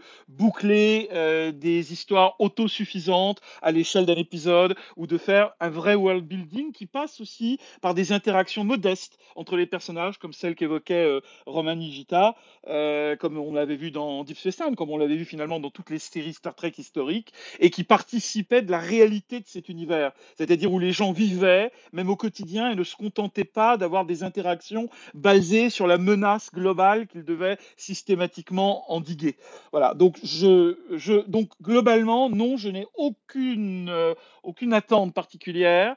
Et très honnêtement, euh, aussi sacrilège que ça soit, j'aurais aimé que la série s'arrête là. Euh, voilà, je regrette qu'elle se poursuive dans la mesure où, n'ayant rien eu en, global, j'entends bien, il y a toujours quelques scènes de temps à autre qui sont sympathiques, je, l'accorde bien volontiers, mais en global, rien de vraiment satisfaisant, rien de vraiment enrichissant dans ce que les trois saisons de Discovery nous a apporté, je vois pas pourquoi je placerais un espoir dans la quatrième, euh, où ça serait euh, que je serais un indécrottable euh, drogué, junkie des productions Kurtzman, ce qui n'est pas le cas. Et c'est le moment d'écouter le journal de bord de Mediachouche.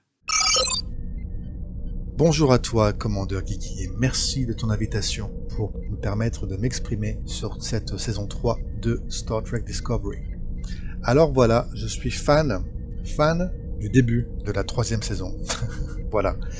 Euh, je suis fan des prémices post-apocalyptiques de la saison, parce que je trouve qu'elles sont très prometteuses, riches en possibilités sur euh, cette idée finalement que le quadrant alpha est livré au chaos, est livré à l'obscurité, que la fédération qui était porteuse d'espoir n'est plus.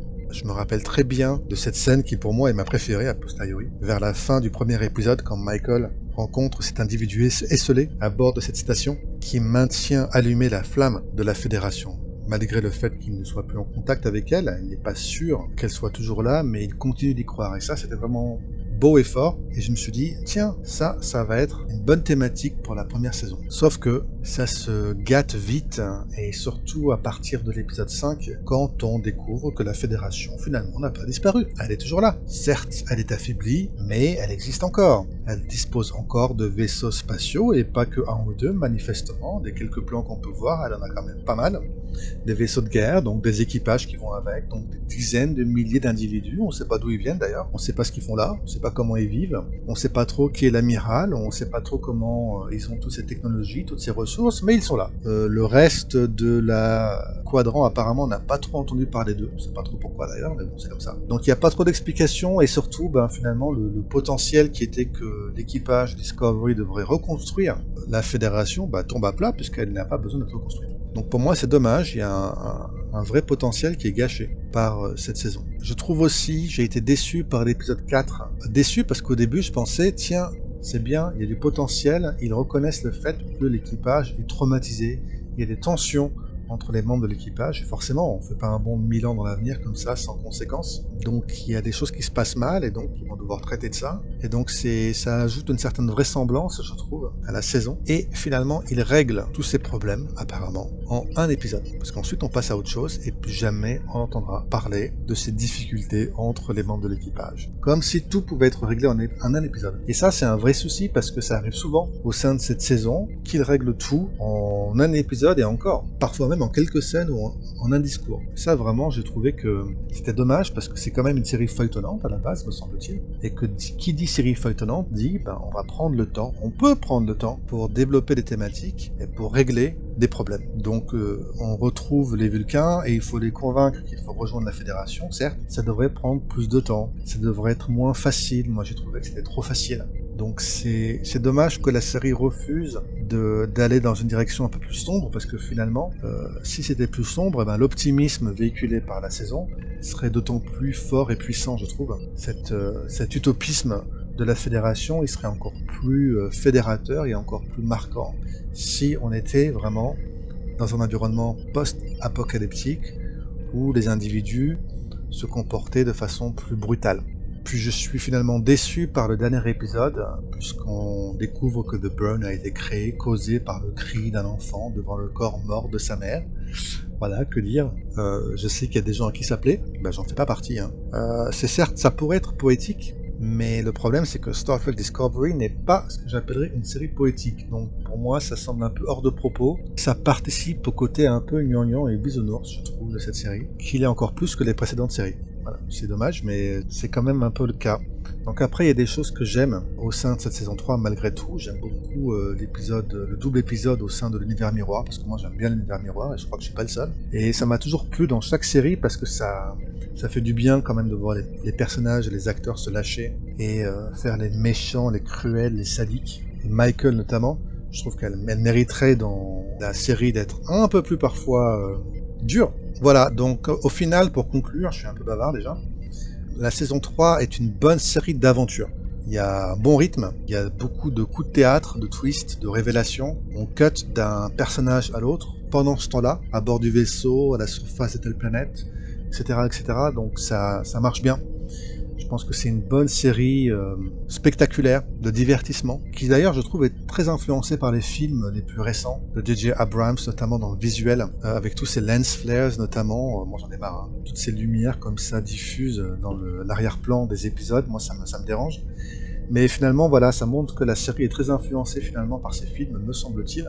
Et ben, d'un autre côté, finalement, le revers de la médaille, c'est que tout ce qui pourrait être un peu plus, alors ce qu'on disait à l'époque, c'était philosophique pour Star Trek, tout ce qui pourrait être un peu plus euh, approfondi, tout ce qui pourrait relever d'une certaine thématique, tout ce qui pourrait relever d'un côté un peu spéculaire, où on reflète peut-être le monde actuel, certaines thématiques en rapport avec ce qu'on vit aujourd'hui, etc.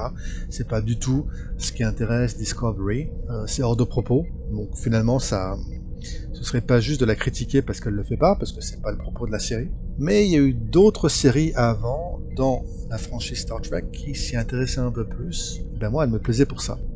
Pour être un peu plus positif. Ce qui fonctionne bien dans Discovery, c'est l'équipage, c'est les membres de l'équipage, c'est leur, euh, leurs interactions, leur dynamique. Ça, on sait que c'est fondamental dans Star Trek depuis le début. Il faut vraiment que les personnages soient bons, soient intéressants. Et ça, ça fonctionne bien, et y compris les nouveaux personnages dans cette saison 3. Ils s'intègrent bien et ils sont, ils sont sympas, ils sont, euh, ils sont attrayants. Euh, ça fonctionne bien et je vois pourquoi ça peut plaire euh, à autant de gens, pourquoi ces différents personnages peuvent susciter l'empathie et l'identification. Après, je trouve aussi que concernant Michael, j'étais vraiment intrigué par l'idée qu'elle avait passé un an dans ce futur lointain sans être en contact avec l'équipage, et que donc peut-être ça voudrait dire qu'elle aurait du mal à se réintégrer. Euh, je pensais aussi peut-être que cette année l'aurait changé, l'aurait transformé plus que simplement ses cheveux. Et non, finalement, euh, elle est assez fidèle à elle-même. Donc euh, je trouve que ça aussi, ça a été un peu, un peu gâché comme potentiel.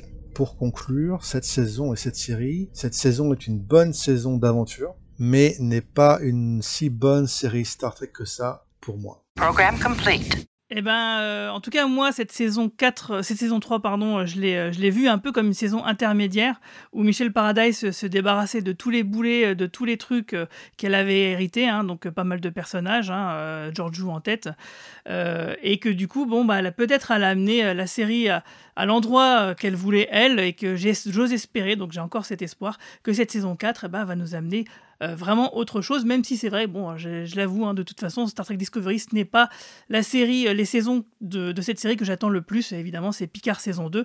Euh, donc j'espère qu'on parlera bientôt, parce que le tournage commence le mois prochain, et donc on imagine, bon, bah, une arrivée sur Prime Video à la fin de l'année pour conclure, si tu me permets, euh, Guigui, je pense en effet que Yves a raison d'un point de vue purement production. Je pense que cette série était conçue pour trois ans et je pense qu'il y a des histoires de renouvellement de contraste qui expliquent sûrement pourquoi ils mettent Saru de côté? Il y a quand même une crainte assez légitime à avoir qui est que Saru disparaisse de la série l'année prochaine ou en tout cas devienne un personnage secondaire ou tertiaire ou qu'il n'apparaisse que dans quelques épisodes. Ce qui pour moi est dommage parce que je pense qu'on a été à peu près tous d'accord pour dire que c'était le personnage le plus intéressant. En tout cas, avant Culbert et, et, cette saison, c'était le personnage le plus intéressant de la série et, le plus réussi.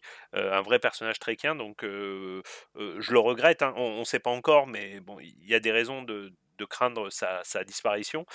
Est-ce que quelqu'un a quelque chose à rajouter avant qu'on conclue? Bon, rapidement, euh, les hypothèses de départ.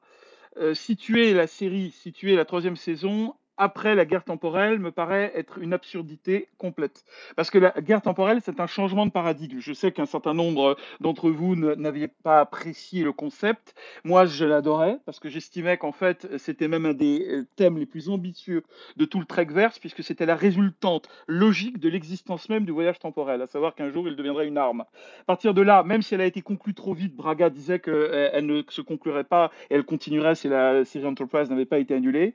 Le fait est qu'à partir du moment où une guerre de ce genre a existé, ça veut donc dire qu'il est totalement bisounours, bisounours de prétendre vouloir interdire et faire disparaître toute technologie temporelle dans le futur. Parce que ça veut dire que, littéralement, on accepte l'idée que d'autres civilisations qu'on ne connaît pas et qui maîtrisent ces moyens-là pourraient vous faire disparaître du champ de l'existence sans que vous ayez aucun moyen de contrer cette possibilité-là si tu veux, il y a un tel changement de paradigme après une guerre temporelle que pour moi, retrouver les mêmes schémas que dans les séries antérieures, c'est aberrant dans cette troisième saison de Discovery. Deuxième coup de gueule, c'est le fait que euh, partir du principe que des personnages du passé, qui ont quasiment mille ans de retard sur euh, euh, le futur, vont résoudre des événements du futur, c'est littéralement faire passer tous les ressortissants du futur pour Star Trek idiocratie. Et, c'est ça pour moi l'énorme problème de la base même de cette troisième saison. C'est littéralement les visiteurs, hein, les, littéralement Jacouille la fripouille euh, et Godefroy de Montmirail qui sont venus sauver le futur. Je trouve ça aberrant. Bon, alors, le dernier point, il est en rapport avec le, dernier épisode, si vous voulez bien. Donc là, on est plus proche du sujet. Je, détecte, si vous voulez, toute la philosophie kurtzmanienne particulièrement méprisante envers les personnages, selon que ce soit des VIP ou que ce soit des anonymes. Pourquoi? Parce qu'effectivement, on fait tout un cas autour de Sukal. C'est bien triste ce qui lui est arrivé, je comprends bien. Mais euh, malgré tout, euh, du fait de la situation, il y a eu quand même des millions de morts dans la galaxie et, des, civilisations entières qui euh, se sont effondrés, hein, euh, la fédération et d'autres.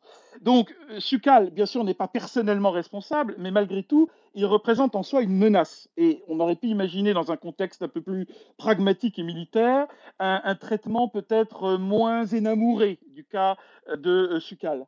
Seulement, d'un autre côté, on voit avec quelle indifférence Michael Burnham décide littéralement d'exterminer, de massacrer tout l'équipage du Viridian d'une manière totalement inutile, parce que lorsqu'elle décide d'expérimenter via Book le fameux, euh, le fameux Sport Drive sans être sûre qu'elle y parvienne, pourquoi fallait-il qu'elle surcharge et qu'elle expulse le noyau de distorsion? Fondamentalement, les deux choses ne sont pas liées. Elle, aurait parfaitement pu essayer euh, de faire marcher le Sport Drive avec Book, et s'il avait marché, elle aurait quitté le, Viridian et le Viridian aurait continué sa route et l'équipage n'aurait pas été massacré. En quoi le fait de faire exploser en même temps le noyau de distorsion était utile pour l'expérience? Absolument pas. C'est-à-dire qu'elle elle, elle augmentait l'enjeu, c'est-à-dire au fond, elle obligeait Book à réussir du premier coup sa tentative, sans quoi il crevait. Et dans le cas de la réussite de sa tentative euh, d'utilisation du Sport Live, eh bien, elle provoquait la destruction de tout l'équipage du Viridian, qui est pourtant un gigantesque vaisseau comportant probablement des milliers, peut-être davantage d'équipiers. Alors, ce sont peut-être des ennemis, si on veut, ce sont euh, des ressortissants de la chaîne d'émeraude, mais je suis désolé, au nom des valeurs tréquiennes et même des valeurs contemporaines, ils ne méritaient pas d'être exterminés de cette façon-là. Mais on ne versera pas une larme sur leur compte, on ne se posera même pas la moindre question sur le caractère moral ou éthique de ce choix, surtout que stratégiquement, comme je l'ai montré à l'instant, il est très contestable. Euh, donc des milliers de morts d'un côté provoqués par l'héroïne euh, messianique, et de l'autre côté un épisode qui se lamente sur la condition du pauvre Sucal. Eh ben, je suis désolé, je trouve qu'il y a une hétérogénéité absolue d'un point de vue moral, selon que les personnages soient des VIP, c'est-à-dire les gens qui comptent, ou que ce soit de simples anonymes qui sont de la chair à canon et qui peuvent crever. Et ça, c'est une chose qui me met énormément mal à l'aise et qui est une négation de tout ce qui, dans ma vie, m'a fait aimer Star Trek à l'origine. Et je suis, vous mets au défi de trouver quoi que ce soit d'équivalent dans le Star Trek de Roddenberry ou dans le Star Trek de Rick Berman. en tout cas, on invite donc du coup tout le monde à aller lire tes reviews pour euh, encore plus euh, d'informations et de critiques par rapport à la saison 3, parce qu'on imagine qu'effectivement, euh, celle que tu vas écrire pour la semaine prochaine, elle sera euh, bah, encore plus complète. Quoi. Assez coton. Elle sera coton. Ouais, je pense, ouais. Juste une question, parce que moi, il y a un truc que j'ai pas très bien compris. Yves, est-ce que tu as aimé, en fait, Star Trek Discovery? Parce que je suis pas bien sûr d'avoir saisi. pour te répondre, il y a une seule scène que j'ai vraiment aimée dans Discovery, vraiment au sens trekien, trekien de non, oui, je dirais que je l'aime bien, mais je n'inclurai pas à proprement parler euh, au, compte, enfin, au nombre des scènes. Euh, non, c'est en fait la seconde moitié du teaser du pilote de la série. Pas la partie Klingon, les Klingons xénomorphes, euh, pas ça évidemment, mais lorsque Michael Burnham et Philippa Georgiou, la Prime, la vraie, euh, descendre sur cette planète, des crépusculiens, je crois qu'ils s'appelaient comme ça, pour euh, intervenir discrètement afin d'empêcher l'extinction de cette espèce.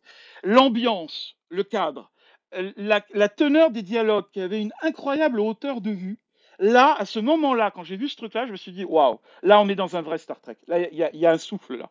Et puis finalement, la suite euh, m'a détrompé et m'a fait déchanter. Mais, euh, mais cette séquence-là dans Discovery, je l'ai aimée. Eh ben, ça nous fait quand même plaisir de savoir qu'il y a au moins quelque chose comme ça qui t'est vraiment plu. Donc du coup, on invite tout le monde à lire donc ta critique euh, la semaine prochaine, qui sera bien sûr, je pense, un bon complément à ce podcast.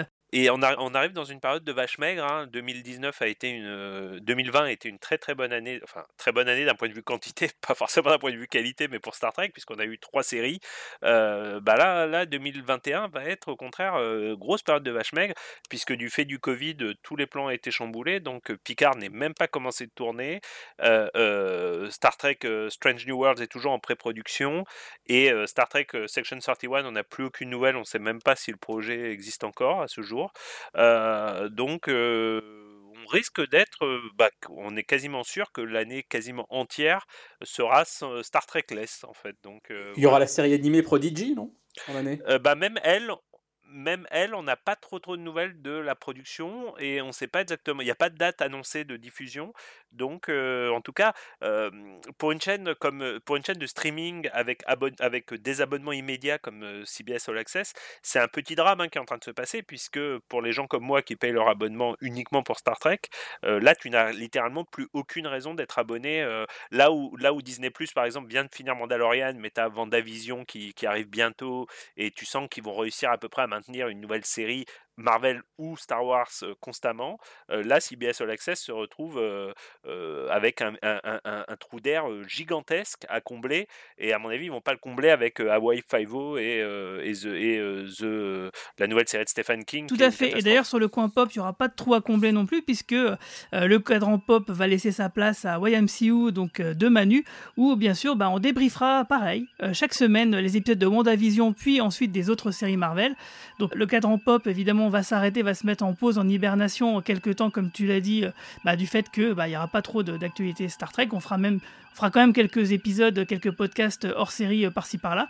Euh, D'ailleurs, on en fera quand même un sur la saison 1 de Star Trek Lower Decks qui arrive donc le euh, vendredi 22 janvier. Donc, du coup, on aura un podcast qui reviendra sur l'entièreté de cette saison 1 avec une petite surprise. Hein, je vous en dis pas plus. Je vous laisse découvrir ça sur les réseaux sociaux d'ici la semaine prochaine. Pour rebondir sur Star Trek Lower Decks, je pense quand même qu'on aura cette saison 2 de Star Trek Lower Decks qui est plutôt bien avancée au niveau de la production. Ils sont à peu près à la moitié. Donc, j'ose espérer qu'on aura une saison 2 euh, pour la fin de euh, comme euh, l'année dernière, par exemple. Euh, je vous remercie beaucoup à tous de nous avoir suivis pendant ces euh, 13 semaines en podcast chaque semaine. Ça nous a fait vraiment plaisir de voir que justement vous étiez de plus en plus nombreux en plus à nous suivre. Donc du coup n'hésitez pas non plus à commenter euh, euh, les podcasts euh, et, et les reviews euh, sur nos, notre compte Twitter ou sur notre page Facebook. Ça nous fait toujours très plaisir et puis ça nous pousse à continuer parce que bien sûr on fait ça évidemment euh, par pure passion. Donc euh, sur ce, je vous laisse, je vous dis merci beaucoup, merci Yves, merci les deux Romains, merci Marina, merci Manu, merci toutes les autres personnes qui ont donné de leur temps pour poster une petite capsule qu'on a dû entendre tout le long de ce podcast. Et puis du coup, bah, je vous dis à la prochaine, longue vie et prospérité. Merci Guigui. Merci Guigui. Longue vie et prospérité. À bientôt, salut Longue vie et prospérité à tous. Merci à tous. Bye bye.